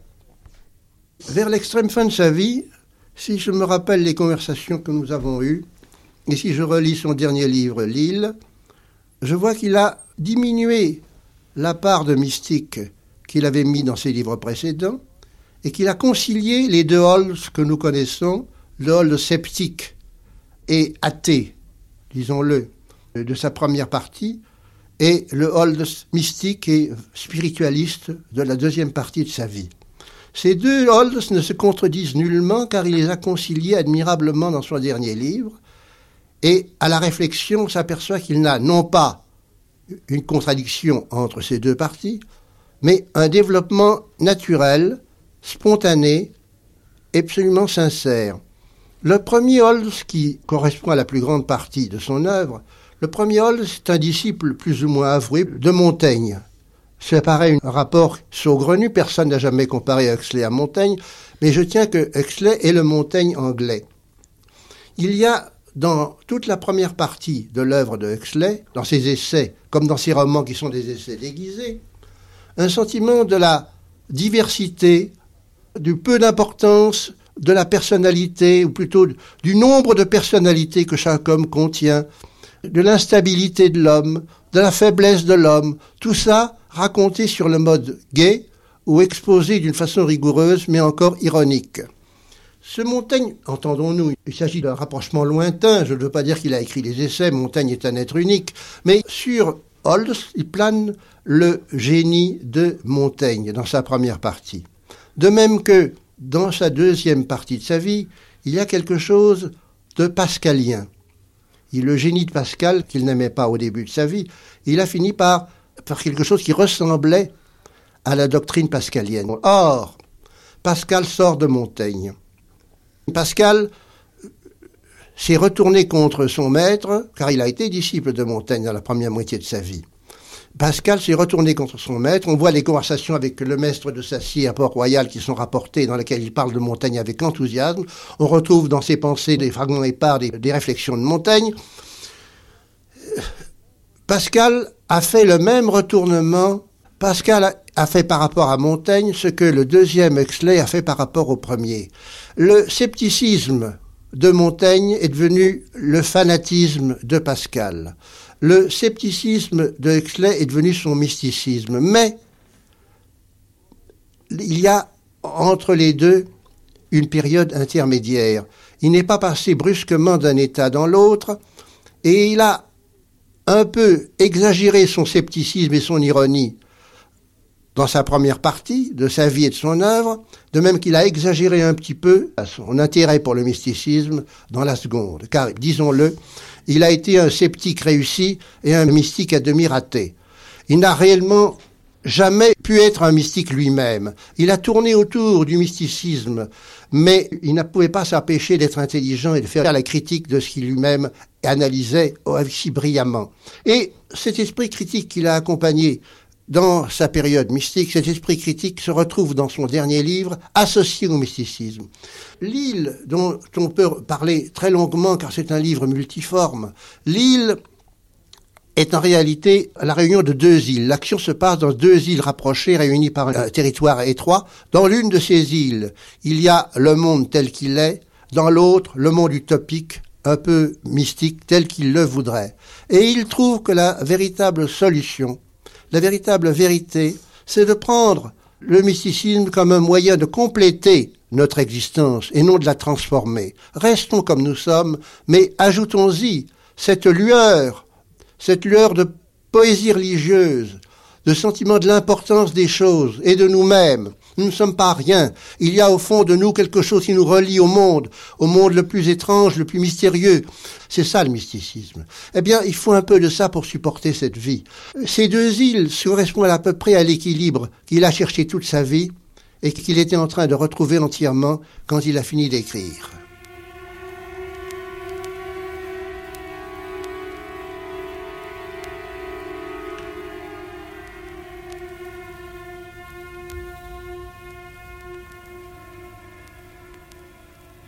Vers la fin de l'automne 1957, Woodland Road Camp, établissement pénitentiaire à Tulare County, Californie, fut le théâtre d'une expérience curieuse et intéressante.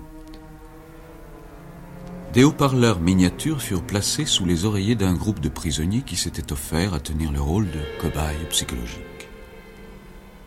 Chacun des appareils était relié un phonographe dans le bureau du directeur. Toutes les heures, pendant la nuit, un murmure édifiant répétait une brève allocution sur les principes d'une vie conforme à la morale. En s'éveillant à minuit, le détenu pouvait entendre cette petite voix exalter les vertus cardinales ou murmurer, au nom de ce qu'il y avait de meilleur en lui-même, en mon âme et conscience, je suis empli d'amour et de compassion pour vous. Après avoir lu le récit de cette expérience, j'ai repris le deuxième chapitre du meilleur des mondes, celui où le directeur de l'incubation et du conditionnement pour l'Europe occidentale explique à un groupe d'étudiants le fonctionnement de ce système étatisé d'éducation morale connu sous le nom d'hypnopédie au 7e siècle après Ford. Il raconte à son auditoire que les premiers essais avaient été mal orientés, donc infructueux. Les éducateurs avaient essayé de donner une formation intellectuelle à leurs élèves endormis, mais une activité de ce genre est incompatible avec le sommeil. L'hypnopédie ne réussit donc qu'à partir du moment où l'on s'en servit pour le dressage moral en d'autres termes, pour le conditionnement des attitudes par la suggestion verbale dans un temps de résistance psychologique diminué. Le conditionnement que des paroles n'accompagnent pas est grossier et tout d'une pièce. Il est incapable de faire saisir les distinctions plus fines, d'inculquer les modes de conduite plus complexes exigés par l'État. Pour cela, il faut des paroles, mais des paroles sans raison, du genre qui ne nécessite aucune analyse pour être compris, mais peut être ingurgité en bloc par le cerveau endormi. C'est cela, la véritable hypnopédie, la plus grande force moralisatrice et socialisatrice de tous les temps.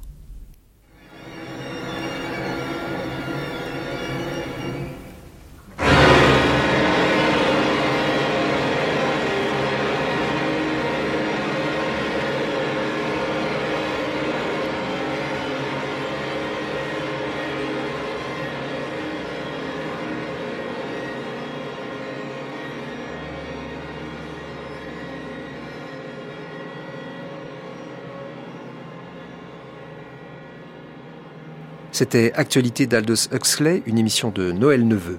Texte d'Aldous Huxley, extrait de Jaune de Chrome, Du meilleur des mondes, de L'éminence grise, de La double crise, Des diables de Loudun, Des portes de la perception, de Retour au meilleur des mondes, dit par Pierre Constant et Jean Negroni, avec Sibylle Beltford, Brigitte Veraldi, Gabriel Veraldi, Georges Neveu, Louis Powells. Une émission de Noël Leveux diffusée dans les samedis de France Culture le 3 mars 1979.